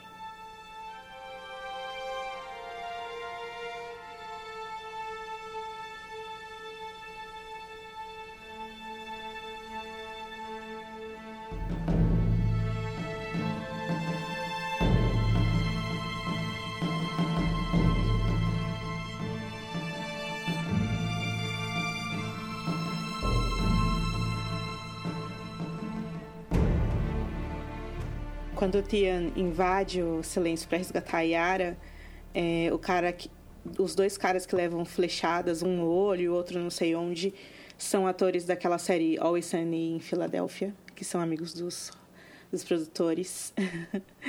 E o cara que morre com a machadada é o roteirista do episódio, que é o Dave Hill. E quando a Yara se recupera, se levanta, ela dá uma tremenda de uma cabeçada no irmão, né? Porque vamos lembrar que, o, que, o, que tinha até aquele meme maravilhoso, ou não, né? Eu achava bom, do tio pulando do, do barco, né? A Yara ficou para trás e ele olhou assim e fugiu. Então eu entendi, até entendi essa cabeçada como uma. Porra, tu me abandonou. É. Só que aí tem até uma. A música aumenta, estende a mão para ele. Aquele é bonito pra caraca, né? Ele estende a mão e levanta ele. Aí os dois vão partir, levando os três navios embora. Ali, já em alto mar, ambos já estão ali com as armaduras Greyjoy. A Yara decide que vai ser fácil recuperar as Ilhas de Ferro e ela quer voltar ao lar, né? Já que Euron não está presente, ele se encontra com as suas tropas em Porto Real. Sabe dessa cena o que eu senti? Eu senti que é uma despedida dos dois. Você acha que o Tion vai morrer então? Que ele vai para essa guerra e ele vai ser um dos que vai cair? Foi, fez o que fez, tal é, tentou fazer com a irmã, não deu certo, resgatou ela e ela, ah, vamos para casa dele. Cara, meu lugar é com os Stark. eu devia ter voltado com o Rob lá aquele dia e não voltei. Só fiz merda. Então agora tá na hora de eu voltar e fechar esse ciclo aqui com eles. É, faz todo sentido que o personagem do Tion acabe morrendo nessa, nessa, em alguma dessas batalhas que vai ter na temporada. Ele completou o arco dele, né? Ou melhor, eu acho que o, o coroamento desse arco dele vai ser ele dar a vida ali para defender o norte, para defender a família Stark de certa maneira. E os vivos, enfim. Muito bonito o arco dele e vivido por um ator que se entregou muito para esse personagem, né? O Alf Allen, ele fez um trabalho excepcional.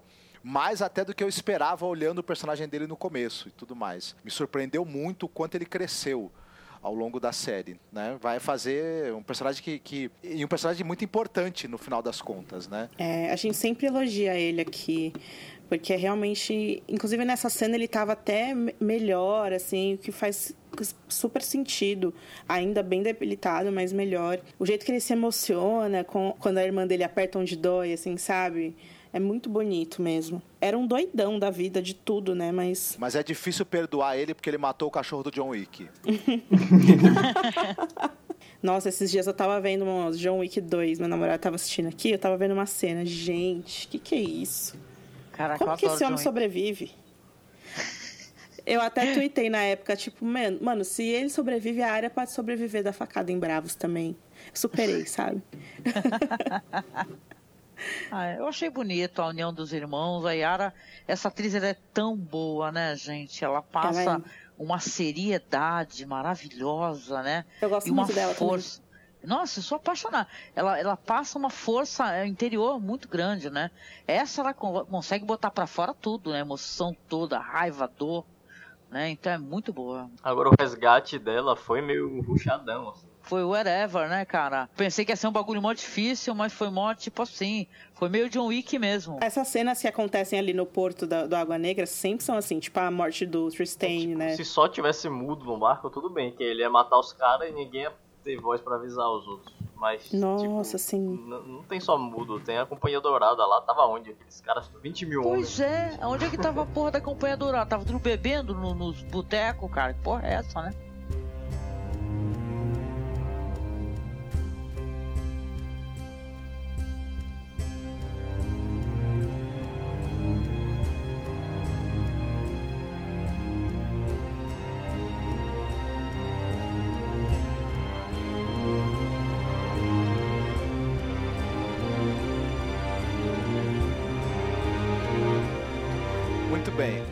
Antipático Ion Royce está recebendo a Lady Alice Castark na entrada do castelo. Ela está chegando com os homens dela, né?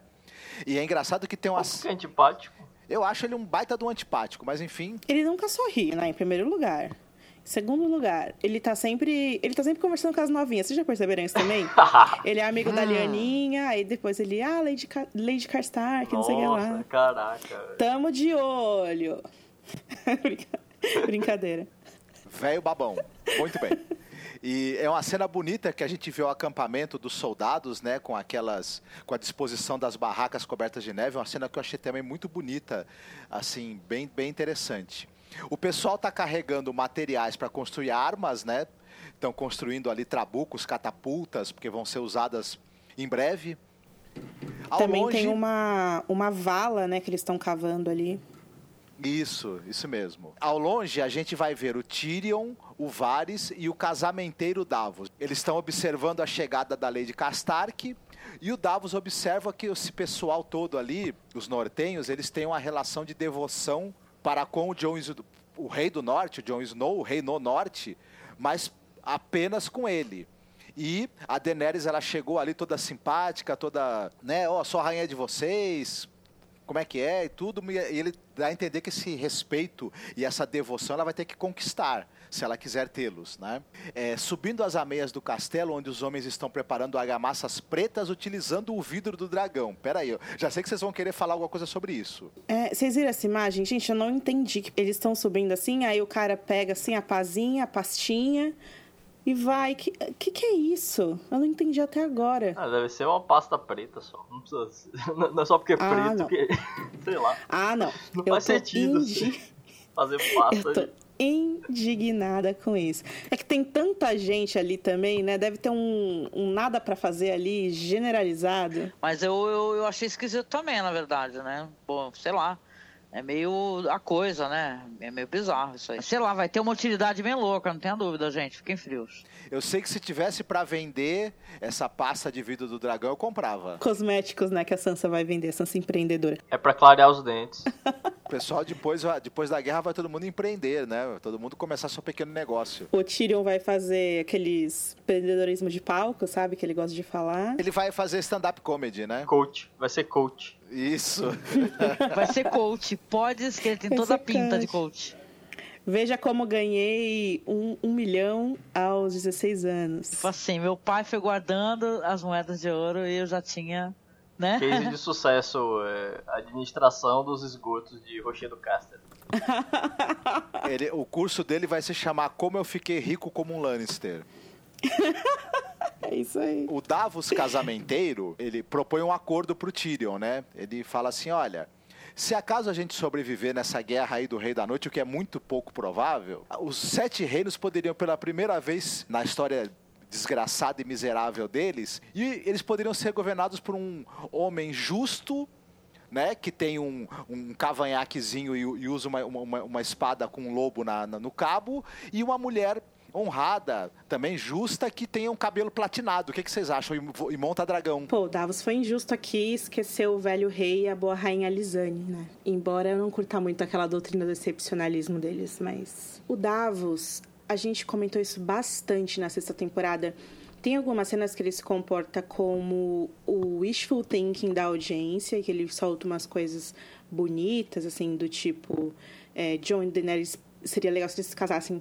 Eu fico pensando, putz, acho que todo mundo tá pensando nisso, sabe? Ele tá falando uma coisa um pouco óbvia, né? O próprio John e a Dani devem pensar isso tempo todo. É, os dois estão claramente apaixonados. Esse pode ser um dos medos da Sansa, por exemplo, de perder o, o, o irmão que poderia estar auxiliando ela no norte para ele viver em Porto Real, sei lá, ela não sabe os planos da Daenerys ainda, nem a gente sabe, mas aí acaba sendo a mesma coisa que os Starks deram no começo da história que é ir embora pra Porto Real, isso não deu muito certo, enfim. Por que, que eu falo isso? Teve toda a questão da Melisandre, é, poderia ter feito um monte de perguntas para ela sobre o que tinha acontecido no acampamento, sobre que, por que, que ela tinha desertado Stannis, aonde estava Shireen. Ela não respondia nada e ele esperou para confrontar ela até o final da temporada. E ele pare parece meio que um primeiro, primeiro em comando pro Jon Snow, mas um, uma espécie de conselheiro, mas tem tantos conselheiros, né? Dá aquele. Você vê ele ali, soltando essas coisas óbvias, fica um pouco, sei lá. Diálogo expositivo, né? O Davos, ele, ele não era um personagem de propor coisas óbvias. Ele era uma pessoa que, primeiro, que ele ficava calado observando, ele era uma pessoa que aparentava ser bastante sábia, e ele dava sugestões pontuais nos momentos precisos, né? E agora virou o tiozão que fica falando óbvio para os outros, né? É, eu acho que os três personagens estão bem perdidos, e aí juntaram os três ali e fizeram um diálogo. É, isso me, me lembra outra coisa, tipo, o Varys tem os passarinhos, tem toda essa expertise, né? E ele não tá fazendo nada em relação a isso, assim, tipo, ele não poderia tá ajudando o John e a Daenerys com mensagens sobre o que tá acontecendo no reino, quem poderia ajudar, sabe? Tipo assim, coisa, coisa do dia a dia que ele fazia lá, tipo, convenceu o Lord Glover a voltar, de alguma maneira. Não sei, sabe? Sim, é verdade estão de fora olhando, né, e tal, e comentando, né, parece as tia Cotinha, né, comentando, ah, você acha não sei o que, vai dar casamento? Ah, ah, ah. Eu acho que tem uma questão que o roteiro espere que a Sansa articule melhor essas questões, mas, de novo, né, personagens fundamentais e aí é um pouco brincar com a nossa inteligência também, né? O Vares virou aquele tiozão, sempre fala coisas negativas. Então você compra uma camisa nova, ele fala, mas vai desbotar. Os dois estão juntos, ele fala, não vai durar. Ele virou, ele virou isso daí por enquanto, né? Pois é. No outro segmento, de longe a gente vê o John e a Dani juntos, em meio ao trabalho intenso da galera lá embaixo, né? cavando vala, fazendo arma, fazendo caralho a quatro. Eles estão lá conversando juntinhos e tal. O documentário da, da, HBO, The Game Revealed, mostrou que esse segmento do John e da Dani conversando sobre a Sansa na parte de, Winterfell, ele foi filmado no dia em que o George Lucas visitou os estúdios da série em Belfast, os estúdios Linen Mill. Então, todo esse segmento da Dani e do John, ele mistura cenas em Belfast, na Irlanda do Norte, e cenas na Islândia. E aí, a Dani fala pro John: Ah, porque sua irmã não gosta de mim, é, ela não me respeita, ela, ela tem que respeitar a rainha, porque ela fala assim, ela é uma adolescente revoltada. Aí o John fala: Olha, nem de mim ela gostava. Então fica de boa, que já já com o tempo você vai ver e tal. Daí a Daenerys, indignada por estar sendo desrespeitada, fala que. Ah, a Sansa não precisa ser minha amiga, mas eu sou a rainha dela. E ela faz uma. Ela faz aquela expressão esquisita que o Jon Snow acha fofo. Daí chega o Cono e outros do Traques. É, e eles chegam dizendo: Ah, a gente achou, né, 18 cabras e 11 ovelhas para alimento dos dragões. É pouco, porque eles precisam comer.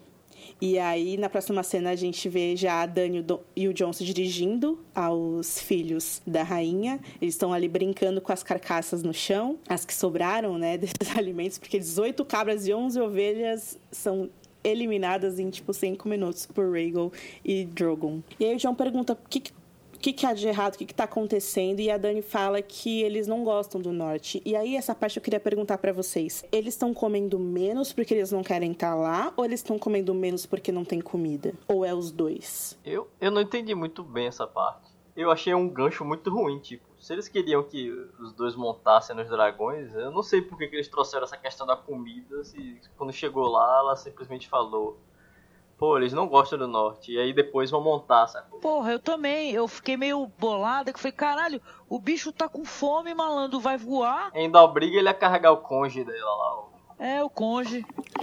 o conge. o berro que eu dei. É, realmente, olha, é... Não entendi. E eles nunca foram tão felizes, né? Mas enfim. É. E perderam a chance de falar do Viserion, sei lá. Ah, tá sentindo falta do irmão que morreu é um negócio esquisito, né? O, o bicho tá com fome, tá de péssimo humor porque não gosta dali. É um bom dia para você montar ele, vai.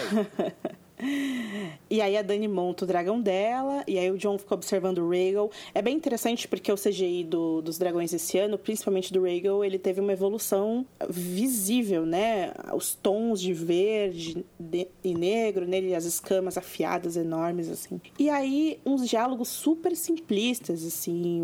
O, o John fala, eu não sei... A Dani fala, sobe aí. Ele fala, cara, eu não sei como montar o dragão dela. Ninguém sabe, até montar um. E aí o Rhaegal se curva pro John subir. O John sobe todo desajeitado. Que porra é essa onde eu me seguro dela? Onde você conseguir? E aí o Rhaegal, o Rhaegal imediatamente é, decola, né, em fúria, em direção ao horizonte. E aí a Dani sorri e ela e o Drogon seguem eles. E aí, a partir daqui, a gente tem uma sequência, né, de voo, o, John com o Regal e a Dani com o Drogon, é bem interessante. Aí que agora teve muitas opiniões e tal. Eles basicamente sobrevoam Interfell inteira, é, para completo espanto de todo mundo que tá ali. Tem muita gente ali trabalhando. O Regal ele grita, ele dá pirueta, rasante, ele mergulha tal, e joga o John de um lado pro outro durante todo o tempo. A gente nunca teve uma cena assim, né, deles voando em velocidade recorde, barulho das asas, que é that bem forte, principalmente se você estiver é, escutando no computador.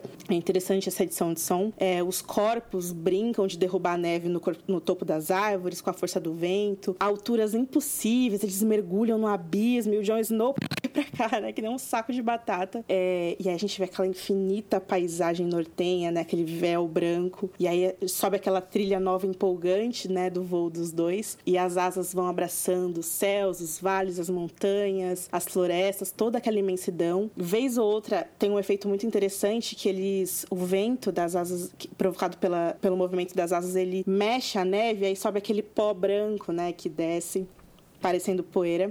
O voo é uma dança, é assustador, é divertido e tal. E aí os dragões finalmente pousam em um lugar que é muito bonito, coberto de neve também, repleto de cachoeiras enormes, algumas estalactites de gelo, assim, é um lugar mágico. No documentário da HBO eles também mostram que é, todas essas cenas foram filmadas é, com drone e helicópteros, o que é óbvio, né? Acho que todo esse tipo de filmagem é feito assim hoje em dia. E toda essa cachoeira, ela é feita ela foi feita digitalmente, né? Ela é artificial. Então eles foram lá pro Cafundó, acharam essa paisagem que já era incrível naturalmente. É, inclusive foi a primeira vez que a Emilia Clarke teve a oportunidade de ir pra Islândia filmar a série. Mesmo assim, Benioff e Weiss não ficaram satisfeitos e queriam colocar algo que invocasse mais beleza e, e romance. E aí eles construíram essas cachoeiras de maneira artificial, né? E antes de falar sobre isso, sobre romance, eu queria focar nessa questão do voo. O que, que vocês acharam? Ah, eu achei bonito pra, pra caramba, pra não falar um palavrão aqui agora. Eu queria ter visto esse episódio no cinema, cara, porque deve ter sido muito foda numa sala Dolby, fodona, sabe? Foi bem, foi tipo assim, o pessoal brinca aí como treinar seu dragão, caramba, mas é emocionante, vai, gente. É, sabe qual é que é? Eu vou, eu ia falar isso até no final do podcast, mas até comento. O pessoal tá sofrendo um pouco com o anticlímax, né? Você deseja tanto algo, apareceu tantas cenas épicas que quando essa cena acontece, a gente não consegue nem aproveitar direito, né? De tão legal que ela é. Porque é legal, cara. O cara, o cara subir no dragão e sair voando é legal, entendeu? Um personagem legal, entendeu? Tá, depois vai ter uma cena lá no Velesca, mas, pô, mas assim, foi legal, foi bonito. Galera, eu vi muita gente reclamando pra cacete do CGI. Reclamando do CGI, é sério. Cara, o, Al- o Alf Allen, ele postou essa semana no Instagram dele o making off daquela cena que ele leva um, um soco, no, um, um chute no saco do, do Homem de Ferro. Lembra na temporada passada? Aham. Vocês sim. viram isso? Não, making off, eu vi a, eu lembro da cena. É, vai lá no Instagram dele depois e vê o making off, tá lá no- na timeline dele. É impressionante a quantidade de coisas que os caras usam pra fazer uma cena simples na praia com dois atores. Um cara que fica só segurando o ator assim pra ele não cair. E tipo, é inacreditável. Depois vocês veem lá, é, é impressionante. Então, é- essas cenas de voo são, né, enfim, muito complexas. É cinema mesmo, né? Independente da qualidade ou não, você vê que é uma coisa inédita na televisão e que isso vai abrir espaço pra que, inclusive, a gente veja coisas ainda melhores no futuro. Ela, é- ela é tecnicamente bem feita, é, dentro do que a gente espera para a televisão, ela é acima da média. É, é- é sempre bom a gente lembrar que, por exemplo, um episódio da série, ele custa, digamos assim, 16, 18 milhões. Se você comparar com o orçamento que você tem num longa de 200 milhões, 250 milhões para duas horas, então é, é um, é um orçamento que, ainda assim, para grandes cenas envolvendo efeitos visuais, ele é limitado. E pro que, eh, que eles têm de dinheiro para a série, ela é visualmente muito bem acabada, muito bem feita e muito funcional. Claro, a gente percebe uma ou outra coisinha ali que é, que é normal, enfim, você tem a limitação de prazo, de, de, de recursos, mas tudo está muito bem feito. Talvez essa cena, o pessoal reclamou de algumas coisas, eu não vi problema técnico nenhum nela. Eu achei que eh, a maneira como ele acabou subindo no dragão foi um pouco rápido assim. O contexto todo foi um pouco rápido demais para mim. Poderia talvez ter acontecido de uma maneira mais interessante e emocionante, numa cena, num momento de perigo, num momento de necessidade, talvez. Mas, tecnicamente, eu não vi problema nenhum na cena, não. Pô, mas o cara, o cara quase se, se des- sei lá, despencou do bagulho, tá todo torto, casado com a capa voando loucamente. Eu achei que ele ia uh, uh, uh, uh, uh, cair, sabe? Do, do, do Já bagulho. pensou? Ele, ele sobe, cai, a Daenerys, ah, que pena. Aí- aí sobe os créditos. fim de. Exatamente, porque era muito possível isso. Gente, eu acho que tem uma questão mesmo de conceito com esses dragões que, mano, os caras pisaram na nossa cara com isso, cara. Vocês lembram como foi a primeira vez que a Daenerys é, teve o primeiro voo com o filho dela? Foi algo construído em cinco temporadas, sabe? E que ela subiu para salvar a vida dele e que depois que, a- que ela voou com ele, ele não queria mais que ela subisse e ficou fudendo com a vida dela, entendeu? É, foi muito complexo para Dani conseguir domar, domar um dragão, pro Jon Snow simplesmente fazer isso agora.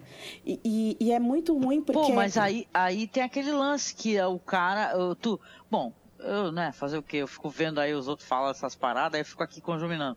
Ah, o, do, do dragão ter cheirado ele, já ter sentido o cheiro dele antes, sei lá, e ele ser um, um Targaryen, né? Apesar que já desconstruíram essa questão, né? Falaram que isso daí pode ser uma coisa criada, é, vamos colocar assim, vou usar uma palavra que talvez não seja, não sirva para o contexto, né?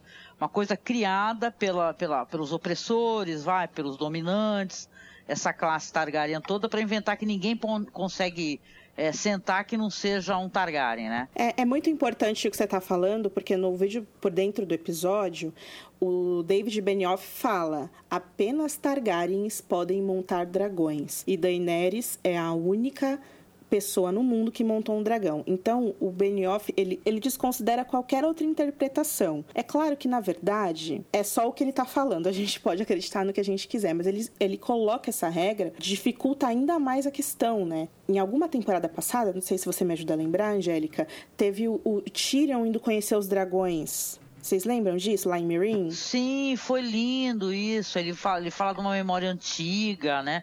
Que ele fala que, pô, quando ele era, ele era criança, que ele queria um dragão pequeno, porque ele também é uma pessoa pequena.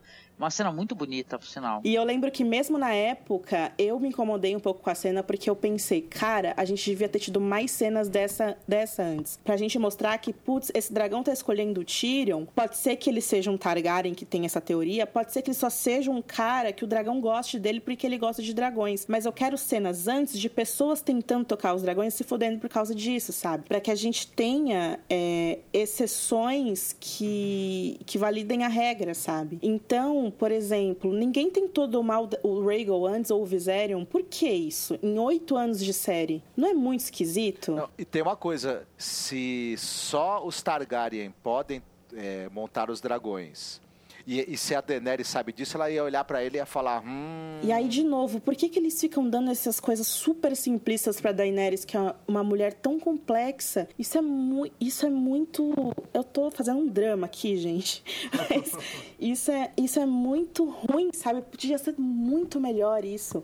Põe alguém qualquer aí, sabe? Põe um cara do norte chato tentando roubar um dragão para ele, e aí ele morre, entendeu? E aí, quando Jon Snow tenta, o dragão não mata o Jon Snow, porque o dragão gosta de Jon Snow. E aí a gente cria aí um universo consistente, sabe? Ah, uma coisa. É, gente, por incrível que pareça, ainda tem espaço aqui pra gente falar um pouco dos livros. Eu vou falar só rapidinho, 10 segundos, que é essa questão de apenas Targaryens poder montar dragões, né? George R. Martin nunca afirmou isso categoricamente, mas na história ele brinca com isso. Então a gente tem alguns personagens, por exemplo, esse personagem, o Ben Plum, que ele gosta dos dragões da Daenerys e os dragões da Daenerys gostam dele. Então cogita-se que ele tenha sangue Targaryen nas veias de alguma maneira. E isso evolui para as novelas históricas, onde a gente tem, por exemplo, nos contos sobre a, a, a, Guerra da Dança dos Dragões, em que tem esse, essa classe de pessoas que são consideradas semente do dragão, que são pessoas que têm sangue Targaryen é, misturado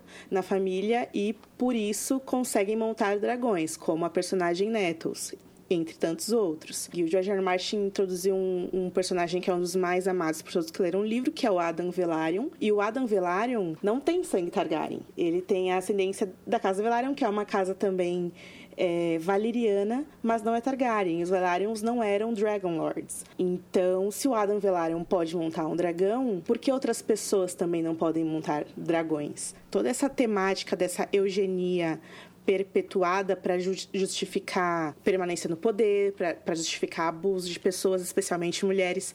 Isso, isso é uma pergunta que é legal a gente fazer, ficar no campo das ideias, mas aí o produtor de série vai lá e fala isso categoricamente, deixa a gente um pouco, deixa a gente um pouco decepcionado, né, com esse tipo de declaração, enfim, sendo que como a própria Angélica disse, fica claro que no próprio universo dentro da série, é, os personagens não têm noção disso, né? Pelo menos até o episódio que a gente viu essa semana. É uma questão super complexa isso, e, eu, e, e é, é foda porque eu, eu lembro que desde o começo a gente tinha esse negócio, né? De brincar quem montaria os outros dragões e como seria. E aí, tipo, um fica pro Rei da Noite, que não é nem Targaryen, nem vivo, e o outro fica pro Jon Snow, que já tem um lobo, já tem uma coroa, já tem tudo. O cara, tipo, ganhou a vida, ganhou a coroa, ganhou a rainha, tem as melhores irmãs, uma casa com uma árvore da hora, o amigo mais inteligente do mundo, o irmão é um corvo. Já falei que ele ressuscitou?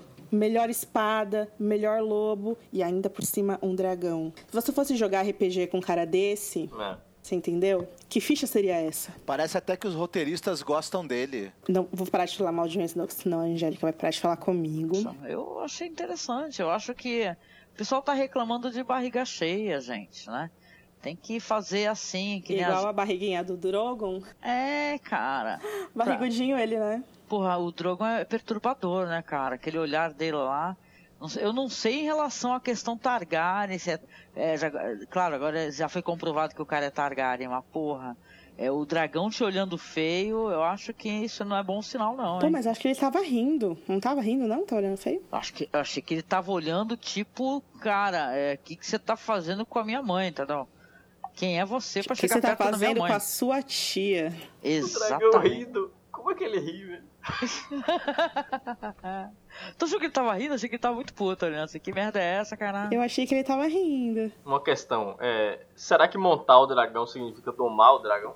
É, realmente não significa. No entanto, o Jon Snow não teve. Ele teve dificuldade? Teve, mas foi mais divertido do que. do que. sabe? Eu acho que nem a Daenerys tinha voado no Drogon daquele jeito. Que o vento é tão forte, como é que o cara não sai voando, né? A, a questão de dinâmica mesmo, assim, de, né?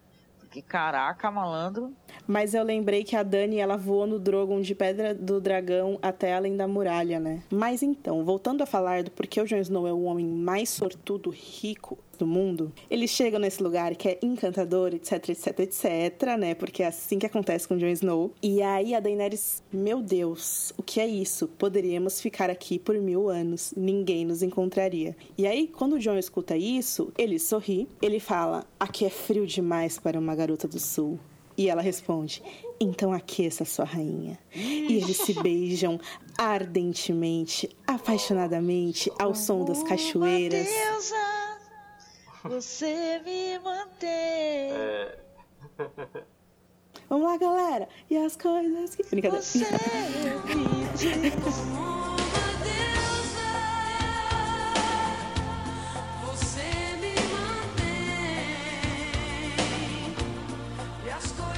Mas isso é de fato que acontece. Eles se beijam apaixonadamente ao som de cachoeiras. E aí os rosnados.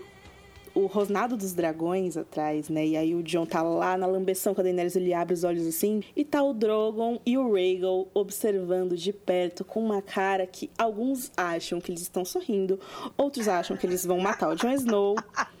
Alguns acham que ele está sorrindo, eu. Euzinha, euzinha. Isso aí, óbvio que eu achei engraçado. Gente, eu juro. Eu juro. Que bonitinho, Ah, vou ela até é ter que rever isso agora, caramba. ela depois. não é muito boa fisionomista, né? Porque ela, Ela consegue ver é, o cara, coração ela consegue tirar, ela consegue tirar um monte Obrigada. de, de intenções do personagem que tem uma cara de pôster, que é o Bran. Então a Ana é foda. Eu queria minhas próprias fanfics. Mas, gente, é a minha opinião, tá?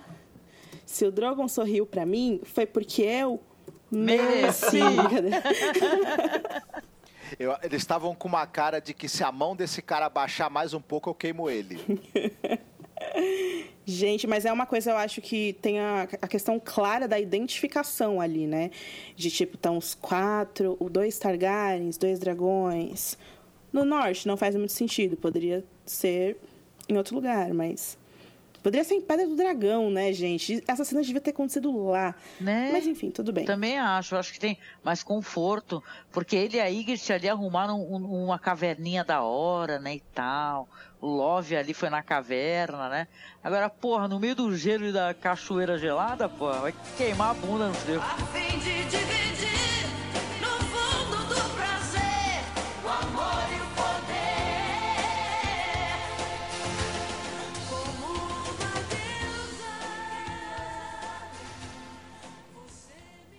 Estamos agora, é Forja de Winterfell. O Gendry tá lá usando suas habilidades para forjar ali alguma coisa com o vidro do dragão, né?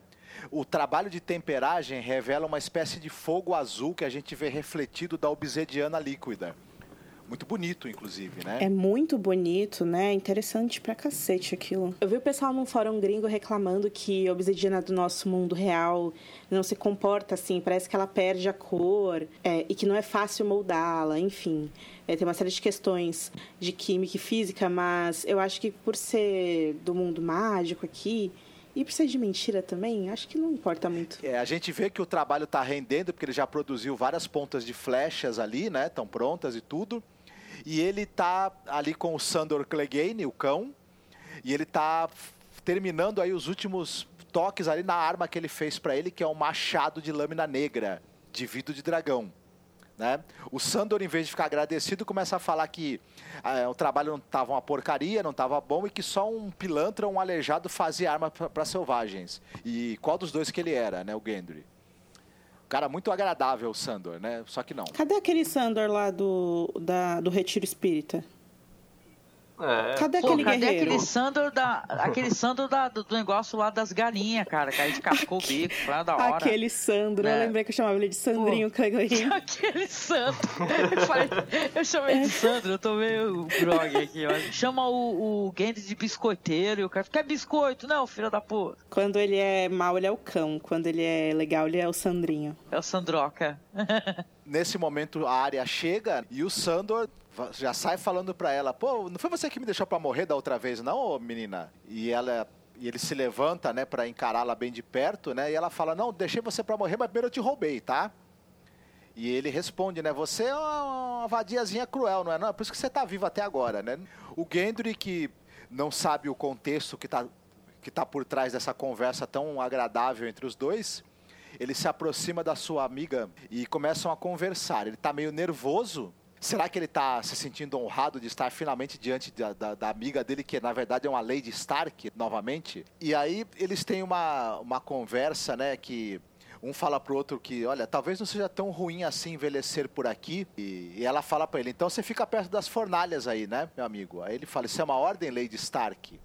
E ela responde, não me chame assim, fazendo troça como desejar, milady. E aí ele fala, aqui está o que eu desejo. A área mostra pra ele um projetinho que ela fez, que é de uma flecha que parece ter um dispositivo de encaixe. Isso me deixou muito encafifado do que, que é isso e para qual propósito. A área designer, né? Apresentando projetos. Pô, eu quero só saber o seguinte: a, a área tem esse lance aí, o Gendry, pá, né? Claro, é um cara mais velho, né?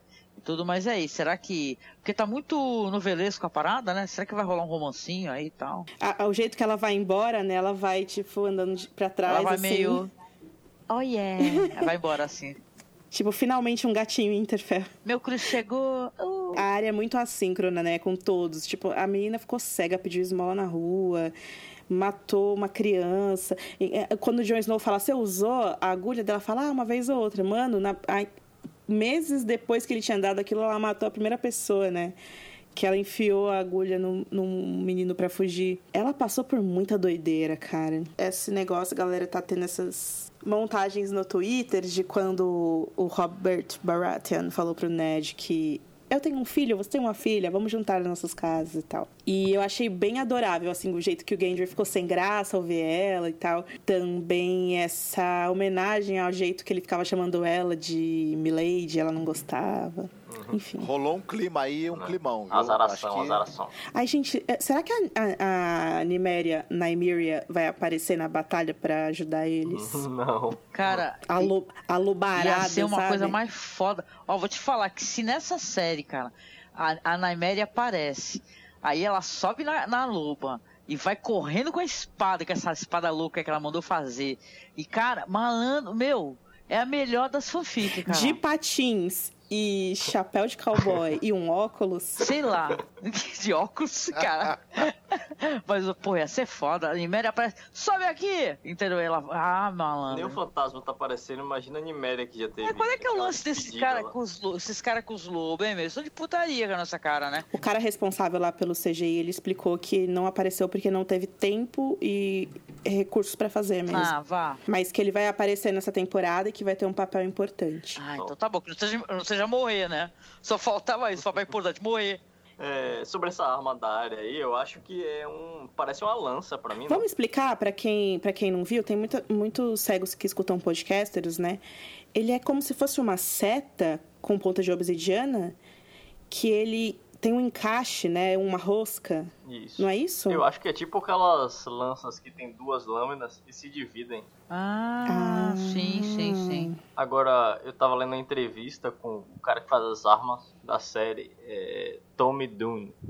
Ele disse que nessa temporada ele fez uma arma que se dividia em duas, tipo, era um equipamento que se transformava em duas. Então eu acho que ele tava se referindo a esse da área. É, e ele disse que essa arma seria show-stopping. Eu queria só mencionar um negócio que o Marcos falou, né? Sobre o Sandor Clegane, a gente brincou e tudo, né? Mas eu acho que, apesar da grosseria, né? É um personagem visivelmente grosseiro, mal educado, né? Como ele sempre foi, né? Um bruto, assim, pra falar, né? Pra se expressar. Ele, ele, de certa maneira, ele foi um elogio que ele fez, né? Você é uma vadiazinha cruel, né? Eu acho que é por isso que você está viva, né? Tipo assim, a intenção é. Ele só sabe falar assim. Mas ao mesmo tempo parece algo tão distante, o Sandor e a Arya se xingando, sabe? Lá na quarta temporada. Que aí pareceu. Tipo, não fala assim, sabe? Não fala assim, detalhe, ela tá na casa dela, né, meu? Tu pode tomar uma É, pinfa e sair voando. Se liga. Pô, Sandrinho, mancada. Pô, agora o diálogo dele com o Gendry, que eu, tipo, totalmente passei por cima. Eu não entendi nada. Que, que, o cara fez uma arma pra ele e tá lá xingando o cara. Aí de volta ao castelo, a Sansa está lá lendo uma mensagem do Lord Glover, que lhe deseja uma boa sorte e anuncia que ficará com seus homens em Bosque Profundo. Ou seja, deu para trás, o famoso deu para trás. O John e a Sansa estão ali começando uma discussão sobre o fato da Daenerys estar inspirando os lordes nortenhos a se recusarem a ajudar, né? Ele fala, poxa, o, o, irmã, ela será uma boa rainha. Ela não é como o pai dela. Aí ela, a Sansa, né, responde, é, ela é muito mais bonita, né, dá risada e pergunta. Aí a pergunta que, que não quer né, se calar, né? Você, você se ajoelhou para salvar o norte ou por amor a ela? É, Isso daí é que nem o, o Rafa tá falando, é um foreshadowing, né? Porque mais pra frente vai mostrar esse lance dela ter é, é, torrado, né? Algumas pessoas que são pessoas importantes para um personagem muito querido. Comprou essa ideia de uma maneira, né? É, foi assim, a série, o lance todo é o seguinte: não teve o tempo necessário para desenvolver ou não dedicou né, o tempo necessário para desenvolver é, essa relação que ele tem com ela, óbvio. E isso que faz com que as pessoas, inclusive, elas não gostem de muitas cenas que poderiam ser legais, né? Onde a antecipação poderia funcionar de maneira melhor. Né? Então fica esse negócio de um obcecado, entendeu? Ah, ele, eh, será que ele realmente acredita nela? E, nossa, ele olhou, caramba, ela é a mulher. Porque tem vários personagens da série, até porque talvez devesse desenvolver um pouco melhor isso daí, que não foi bem desenvolvido, aí é questão de roteiro, que, que acreditam é, piamente nela, né? Que de uma maneira é, que é até né, estranha, né? O John tudo bem, o John, ela tem dragões, vai dar tudo certo e tal, mas fica meio assim, né? Eu- a Sansa realmente eh, foi uma pergunta interessante, né? Será que é porque você quer salvar o norte ou é por amor a ela? Eu acho que é para salvar o norte. Eu também acho. É, é, eu acredito que ele se ajoelhou pra salvar o norte, mas que ele tá caidinho, isso aí é inegável, né? Tipo assim, eles conversam muito sobre é, a história deles, o, o dever deles como rei, como rainha, que eles têm que salvar o povo, que eles têm que salvar o povo, que é isso que eles querem, que a família, nananana. é isso que eles falam. A gente não tem outro diálogo entre eles a não ser esse e aquele lá da, da cachoeira que ela fala, ele fala tá com frio, ela fala tô, me esquenta, sabe? Então eu fico pensando que também faltou isso, sabe? Além das histórias pregressas, essas coisas, a personalidade, sabe? Algo que tinha muito da Ygritte ou do Dario, sabe? E que não tem ali. Então eu não entendo muito porque eles querem ficar um com o outro. Engraçado, né, que você me fez pensar uma coisa interessante. É, até, né, revendo o que eu estava falando anteriormente. Ele e a Ygritte foram personagens também que tiveram ali uma, uma trajetória, mas ficou pra gente, pro espectador, uma coisa ali de uma relação mais complexa que foi construída. Ela começou ali ridicularizando ele, você não sabe nada e tal. Aos poucos ela foi vendo que ele era uma pessoa de valor e tal, de palavra. Depois defendeu ele, ele foi junto, conheceu o líder. Então, isso daí foi construído de uma maneira bem melhor para o espectador, né? Sem pressa, entendeu? Com bons diálogos, bons diálogos. Mesmo, eu consigo lembrar de alguns diálogos excelentes dela, dele com a Ygritte. Né? Então é estranho, né? É estranho isso mesmo. Vivo, a gente sente falta de uh, interações mais bem construídas entre, dos personagens e realmente diálogos mais significativos. Porque quando os dois personagens estão conversando, o que existe de conflito, o que existe de dúvida, o que existe de medo, o que existe de desejo e das complexidades podem é, perpassar esse diálogo deles. Pode estar tudo ali no que, o- no que um está falando pro outro e a gente pescar todos esses sentimentos conflitantes e construir um quadro interessante daquilo. Que acontecia, como a Angélica falou, acontecia muito bem no- no- nos diálogos que ele tinha com a Ygritte, que era uma situação que a Ygritte era, era uma inimiga, Ele estava lá infiltrado, então toda essa, toda essa questão estava ali é, contemplada nos diálogos. E, e até a tragédia que tá, estava se, se desenhando entre eles. Infelizmente, nos diálogos que ele tem com a Daenerys é algo muito mais simples e você não vê, não vê nada dessa profundidade, dessas camadas. E eu acho que tem uma coisa também, que é o pano de fundo, que é é muito falado o que está acontecendo, mas a gente não vê. Por exemplo, o mundo está acabando, certo? Onde a gente vê isso, que o mundo está acabando? Vocês entendem o que eu quero dizer? O inverno chegou. Sim. Não tem um inverno. Ah, Tava nevando mais quando o Stannis chegou do que agora. Né? Então, eu acho que falta um pouco de verdade em todas essas questões, né? E que ah, os roteiros não conseguem alcançar, porque talvez teria que ter mais episódios. Eu não sei, às vezes acho que eles tinham medo que as pessoas se cansassem da série. Se eles estendessem para 10 ou mais temporadas, sabe? Poderia, deveria aparecer pra gente o mundo acabando, sim. O que está acontecendo? O que, que esses, esses White Walkers estão fazendo? Onde é que está? A gente só vê só traços da passagem desses povos, entendeu? Então é uma questão orçamentária mesmo, né? Que acaba incidindo no roteiro, né?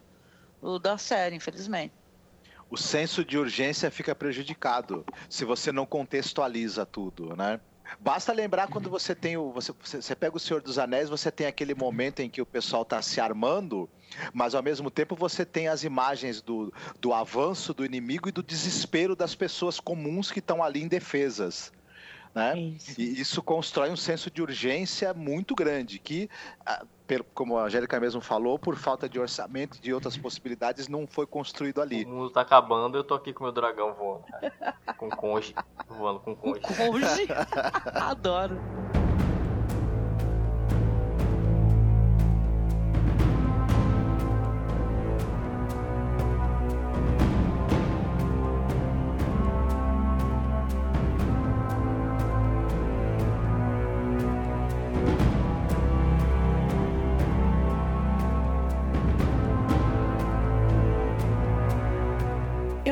Gosto muito de- disso de, ai, eu não sou irmão dele só porque, na verdade, ele é filho da Liana e com o Rhaegar. Tipo, vocês foram criados juntos.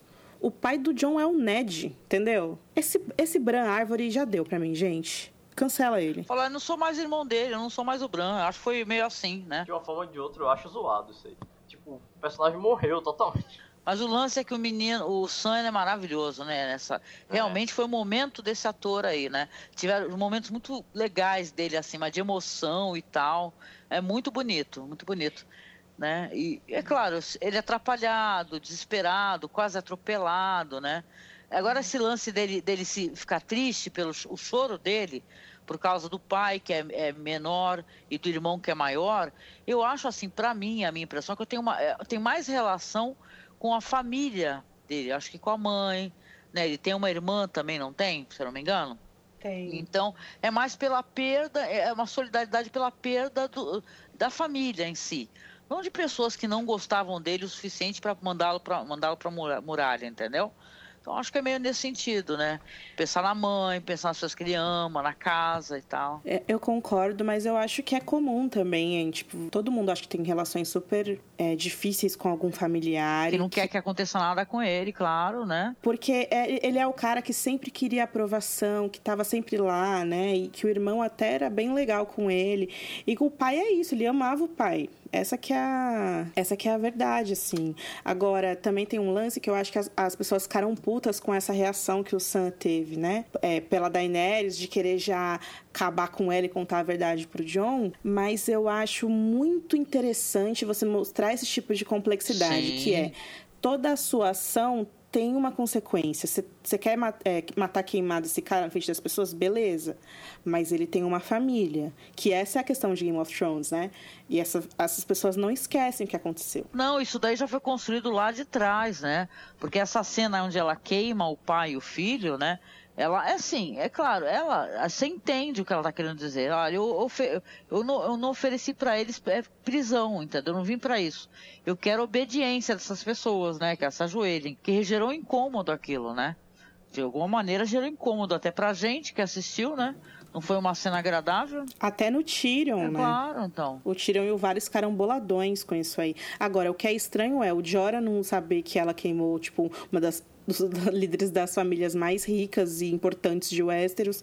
O John não saber isso, esse tipo Ficou de coisa meio como é... se ela estivesse ocultando aquilo de propósito, né?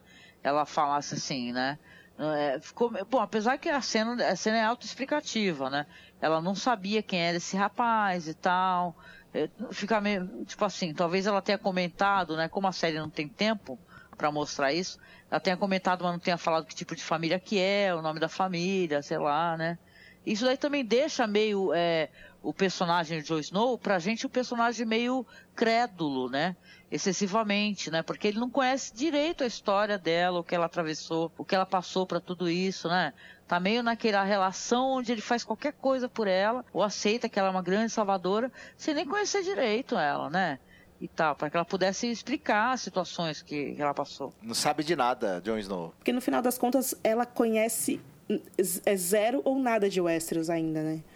Essa que é a verdade. Ela chegou no meio dessa guerra e, enfim, o que aconteceu no começo do episódio, as amigas do Bron falam, né? O cara reduziu o tamanho de uma taça, o outro ficou sem pálpebra. É terrível, mas esse negócio do dragão é uma arma Exatamente. nuclear, né? É o equivalente, né? Sim. Agora, o que tem uma- um ponto da Daenerys também com esse negócio do fogo é a maneira como o Viserys morreu, né? Ela nem lembra mais dele, mas foi uma morte associada com fogo também e ela meio que whatever É. pra você. É. É. Falou verdade. assim que ele não era. Então ele não tinha o sangue do dragão, né? Porque se ele morreu queimado com ouro derretido na cabeça. Jon Snow, ele tá sozinho nas criptas, ele tá olhando a estátua do pai dele, ele apaga algumas velas, é é bem cerimonial, assim, né? Aquele cenário super escuro, muito, muito bonito. E aí, o Sam chega para falar com o Jon. Os dois se abraçam porque eles é, não se veem desde a quinta temporada, quando o Jon Snow mandou ele embora para se tornar um mestre. E o John fica confuso sem entender por que, que o John, por que, que o Sam retornou tão rápido dos estudos, porque levaria um tempo até que ele conseguisse formar todos os elos da corrente e tal. E aí o, o Sam já tá zoado, ele tá um pouco com lágrimas no rosto, assim, e sem saber o que explicar primeiro, ele fala: Você sabe que a Daenerys matou minha, minha família, né? Aí o John faz aquela cara de não tava sabendo disso, não. Mais um que odeia a Daenerys, sabe? O John, evidentemente, passa aquele pano de chão com aquele rodo bonitão pra ela, fala assim: ela fez o que foi preciso, a gente precisa encerrar essa guerra. Aí o John fala: Cara, você teria feito diferente, você fez muitas vezes diferente. Você deu uma, duas, três chances pra um monte de otário, você deu uma, duas, três chances e poupou um monte de vida. É, você não faria isso. Daí o João fala, cara, eu não sou rei. Então Sam fala, pois é sim, e senta aí que agora você vai descobrir toda a verdade. Que a internet tem falado sobre isso desde 1996, quando a Guerra dos Tronos foi publicada nos Estados Unidos. Você é rei dos malditos sete reinos. Eu e o Bran descobrimos. Seu irmão é estranho, ele vê coisas. E é o seguinte: eu li na- lá na cidadela que a sua mãe, na verdade, é Lyanna Stark. Sim, aquela mesma que tem aquela estátua ali. E o seu pai, nada mais, nada menos do que Pablo Vittar. Brincadeira. Nada mais, nada menos do que o Rhaegar Targaryen. Você nunca foi um bastardo. Você é Aegon Targaryen, o verdadeiro herdeiro do trono de ferro. E aí o Jon Snow, cara, vocês perceberam, né, a, a reação dele. O David e o Dan falam dentro do episódio que tanto a reação do, do Sam quando ele recebe a notícia da Dani, quanto a reação do John quando ele recebe a notícia do Sam, é um trabalho que eles procuraram para esse episódio, né? Que é aquela reação que você não tem nem palavras para responder aquilo que você tá é, escutando, então você tem aquela reação confusa, bizarra, triste e, e completamente fora de órbita, e que é aí trabalho de atuação dos caras, né? Mas enfim. E aí o John meu pai foi o homem mais honrado do universo inteiro. Você tá me dizendo que ele mentiu pra mim a minha vida inteira? E aí o Sam responde: Não, seu pai, o Ned Stark, ele prometeu pra sua mãe que ele te protegeria. E foi o que ele fez durante toda a sua vida, porque se fosse o contrário, o Robert teria te matado. Você é o verdadeiro rei. Aegon Targaryen, sexto de seu nome, protetor da coisa toda. E aí o John se afasta confuso. Ele não tem Google, né, pra digitar lá pra saber se é verdade, igual a gente fez tantas vezes. Daí ele fala: "Mas a Daenerys é nossa rainha dele". Não, ela não deveria ser. Daí o John, isso é traição. Daí ele, não é, é verdade. Você renunciou sua coroa para salvar o povo. Ela faria o mesmo, Jon Snow? Fala Sam, sem ver todas as outras temporadas que Daenerys fez 300 vezes a escolha de salvar o povo ao invés de ser rainha. É uma, é uma descoberta que já está sendo ensaiada há anos e anos e anos e anos, né? E foi de novo não, é, meio anticlimática, né? Veio pela boca de alguém que estava com raiva, no momento de raiva. Aham. É, saca? Eu acho que foi até meio com uma pegadinha, né? Porque o Sam é um personagem querido. A, a resposta dele a isso foi quase raiva, né? Sei lá. Ele ficou puto. Falou, caralho, agora que eu tô amando e tal, sei lá, eu, tu me vem com uma parada louca dessa aí na minha frente. Mas de qualquer maneira foi interessante, né? Foi interessante. Foi e, é- e duro, né? De, de- sei lá, é uma, eu acho, eu encaro tudo como uma preparação, né? Obviamente é uma preparação, né? Pra guerra, né? Agora, que tipo de guerra que vai ser? Se vai começar a ter contenda entre eles, né? Fica todo mundo pensando aí como é que ele. Eu, eu acho que não vai dar em absolutamente nada. Ele vai falar assim: ah, foda-se, vou esconder esse segredo aqui e não vou falar porra nenhuma. E é isso aí, até a série acabar. É, o ruim, eu também queria isso, muito. Tipo, que ele que- quisesse que se foda o Trono de Ferro. O problema é que o Bran falou que ele precisa saber. E se o Bran falou, fudeu. John saber isso é muito importante. Agora, por que é muito importante? Não sei. Aí a Daenerys chega e o, e o Bran faz aquela cara lá de putz, eu vi aqui um negocinho no seu futuro e não é bom.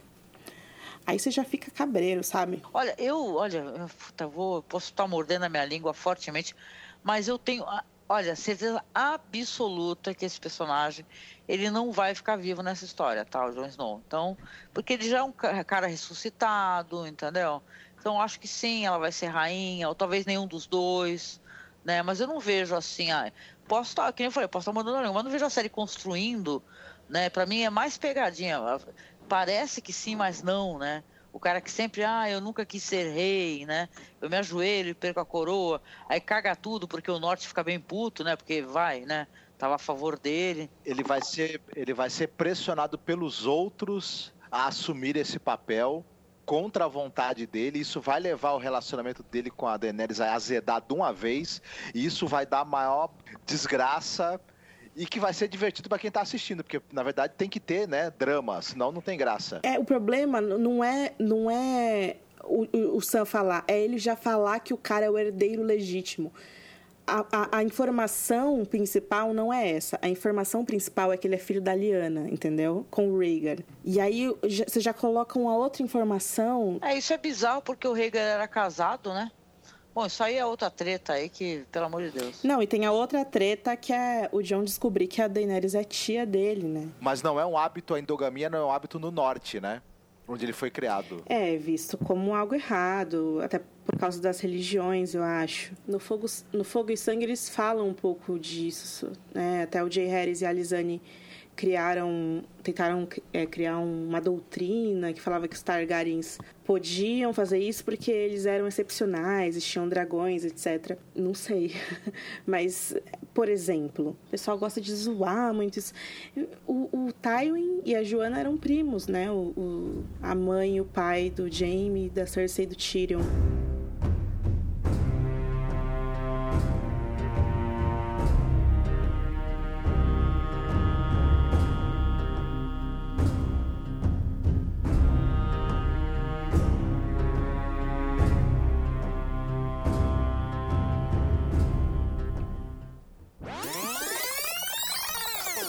Estava prestes a postar o podcast quando no- é, surgiu a notícia de que o Dave Hill, roteirista do episódio, é, revelou o significado por trás dos símbolos dos caminhantes brancos. É a primeira vez que eles explicam é, isso e eu achei muito interessante a gente colocar aqui no podcast para ter mais essa informação para vocês. Então, o que ele disse na entrevista para o New York Post foi o seguinte, abre aspas. O padrão espiral era sagrado para as crianças da floresta, que criaram o Rei da Noite sacrificando um homem em uma formação de pedras. O Rei da Noite então adotou o símbolo como uma espécie de blasfêmia, como Satanás com a cruz de cabeça para baixo. Fecha aspas. Na próxima edição do podcast, a gente promete que comenta mais sobre isso. Foi uma coisa horrível, né? Criança. É, é, dá até uma tristeza, porque a primeira coisa que o episódio mostra, uma das primeiras né, interessantes, assim, é uma gag com o menino pequenininho aparecendo a cabecinha dele, né? Pra depois terminar assim, caraca. Mas é uma cena muito boa, muito, muito assustadora, muito dramática e que deixa a gente é, buscando significados também, né, daquela imagem ali que eles criaram. Inclusive, é uma coisa interessante que é, ao longo da série foi aparecendo essas formações que os caminhantes brancos fazem usando os corpos das vítimas, né? Que, e, e a gente fica se perguntando, essa sociedade deles, como é que é a hierarquia dela, se eles têm leis, se eles têm uma forma de arte, se aquilo é uma forma de comunicação com o inimigo, né? Se, se ela, além de amedrontar, ela quer dizer alguma coisa, ela passa uma mensagem. É uma coisa muito interessante, muito fascinante. É, a gente já tinha até falado bastante sobre isso aqui, sobre círculos concêntricos, que tem a, a formação lá da, das Filhas da Floresta, quando elas criam o Rei da Noite, que é parecida com a formação de rochas quando Ned executa o Desertor no primeiro episódio, que é igual à formação dos 13 cavaleiros do episódio Outkeeper, quando eles transformam um bebê. Eu lembro que também tem esse lance da HBO ter criado é, há muitos anos uma língua específica para eles falarem, chamada Scrot, só que eles nunca quiseram desenvolver isso porque eles preferiram que o Rei da Noite e os White Walkers é, não tivessem voz, né? Talvez essa, essa seja a maneira deles se comunicarem. Agora, vale lembrar que essa figura que apareceu nesse episódio do círculo concêntrico é diferente daquela que apareceu no Interiscome, né, no primeiro episódio. Desenhada com os corpos assim. Tipo, a gente sempre ficou imaginando como ia ser quando a muralha cair, né, e tal. E aí caiu e já era pra estar acontecendo mil paradas loucas. Só que os caras ainda estão vindo, né? Então tá. E eu também fiquei lembrando muito do Grey John Amber, né? Lá na primeira temporada, quando o Vento Cinzento morde os dedos dele. Que Ah, era o verdade. juramentado do Rob Stark. O que aconteceu com a família dele, triste, né? É de manhã, uma comitiva de homens e mulheres chega ao Interfell, em meio ao intenso trabalho diário que está tendo no castelo. Entre essas pessoas está uma figura encapuzada e curva, vestindo um manto negro. Ele desce de seu cavalo e observa o local, passando a mão nos cabelos e no rosto. É o mesmo gesto que ele fez na primeira temporada. Essa pessoa é nada mais, nada menos do que, quando ele tira o capuz, Jaime Lannister. Do outro lado do pátio, aliás, ele não sai desse pátio de jeito nenhum. Está o Bran, olha para a figura do, do Jaime com aquele olhar que a gente não decifra muito bem, mas dessa vez ele parece satisfeito. Ele tá com a carinha de chegou, hein, mano? Esse foi um das homenagens da primeira temporada que eu achei mais interessantes, né? Porque é muito icônica a cena do Jaime quando ele chega em Winterfell lá na primeira temporada, que ele tira o elmo e os cabelos de príncipe encantado voam na direção do vento e todo mundo fala: "Ó, o irmão gêmeo da rainha". E agora ele volta todo fudido, cabelo sujo, barba grisalha, sem uma mão, Encapuzada, né? Todo. todo rogue, né? Todo passo É, largo. chega- Isso, ele parece aqueles espectros do anel lá atrás do, do Frodo. Mais interessante ainda é que é claro que ele olha com um olhar de surpresa, né? Mas é como é aquele negócio, como ele não é mais o Bran, né? Ele é o Corvo, né? Na verdade, ele esteja, esteja guardando ali para poder dar alguma mensagem pro, pro Jaime Lannister, né? Quem sabe, talvez, inclusive, essa, essa mensagem de que tem alguém vindo aí pra- querendo te matar, né? Vai, vai que é isso, né? O cara tem internet, né, e tal, sabe tudo, né? Angélica Hellish, que nota você dá para o episódio Winterfell? Olha, de 1 a 10 eu dou 7. Eu dou 7 é, gritos do moleque zumbi, que faz um bagulho bem tenebroso e meio creepy. Rafa Bacelar, que nota você dá para Winterfell? Seis elefantes e meio pra Cersei. Marcos Noriega, qual é a sua nota? Bom episódio. Eu dou sete espadas flamejantes pra ele. Eu vou dar sete sorrisos ou encaradas do Drogon para esse episódio. É, Angélica, você ia dar algum www? Ah, sim. É, poxa, eu posso fazer então um jabazinho aqui no final? Posso, né? Assim, você que está chegando aqui não me conhece muito bem, a gente tem um blog que é onde a gente fala muito sobre cinema alternativo, faz filmografias de diretores legais. E a gente recentemente entrou numa empreitada muito interessante, tem sido interessante. A gente pegou a série clássica The Twilight Zone, aqui no Brasil Além da Imaginação, que é ah, uma série ali produzida pelo Rod Serling, né, que é, um- é uma série seminal da história da televisão, uma série que inspira filmes, inspira séries, é uma série... Tem episódio escrito pelo George R. R. Martin. Olha, vamos chegar lá então. Então nós estamos aqui fazendo no nosso blog, já eh, estamos quase terminando inclusive a primeira temporada, tá? Tipo assim, a produção, porque ela vai até acho que para maio, por aí. De qualquer maneira, é, eu estou convidando você, que você gosta de séries legais, de roteiros interessantes, é uma pessoa exigente. Rod Serling, é Charlie- Char- Charles Belmont, é, quem mais, Marcos? É Richard... Richard Madison. Obrigada, obrigada. Richard Matheson, é, são grandes roteiristas e tal, tem diálogos interessantes. Então, se você quiser ver episódios, que a série está tratando da primeira, são média de 20 a 25 minutos cada episódio, dá uma acessada lá no nosso site, tá? Que é cinemasmorra.com.br. Dá uma acessada que você vai curtir. Se quiser conhecer um pouco mais sobre cinema, tá? Acesse também que a gente trata sobre muito material, Penny Dreadful e tal. E, poxa, caramba, obrigada, obrigada demais por me convidar. Esse retorno aqui para a gente poder falar com os amigos na sua nova casa, Gelo e Fogo, é no mínimo emocionante. Obrigada, Ana, obrigada, Rafa, todo mundo, Bini. Beijão, gente. Até parece, a gente que agradece. O Podcasters dessa semana fica por aqui. Hoje é meu aniversário. Uh!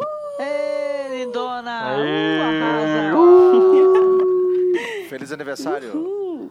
10 elefantes pra Yes. você. Obrigada, Rafa. E nós voltamos na semana que vem com a cobertura de mais um episódio da oitava temporada de Game of Thrones, que ainda não tem título, mas logo logo a gente fica sabendo qual é. Mas estaremos aqui, como sempre, tradicionalmente, como vocês pedem. E é isso, não deixe de acessar os nossos o nosso site para notícias, análises e um monte de coisa legal sobre Game of Thrones e George R. R. Martin, www.gelifogo.com. Um beijão pra todo mundo, Beijo, gente. fiquem bem, Se cuidem. tchau, tchau. Até Fiquem bem, mais. se cuidem. Lost, what felt like it all in a game. Every man I've measured out hurt me before I could ever feel safe. Great for our union. Would you die to and be abusing? Unsure intentions, are you using? Bit confusing, what are you choosing? Saw me as a queen, but wary of the greed. Would I be what you need? Would it lead more? Would I just be a notch on your brilliant means? And I saw love in your eyes, felt the power in between our thighs. A stallion, a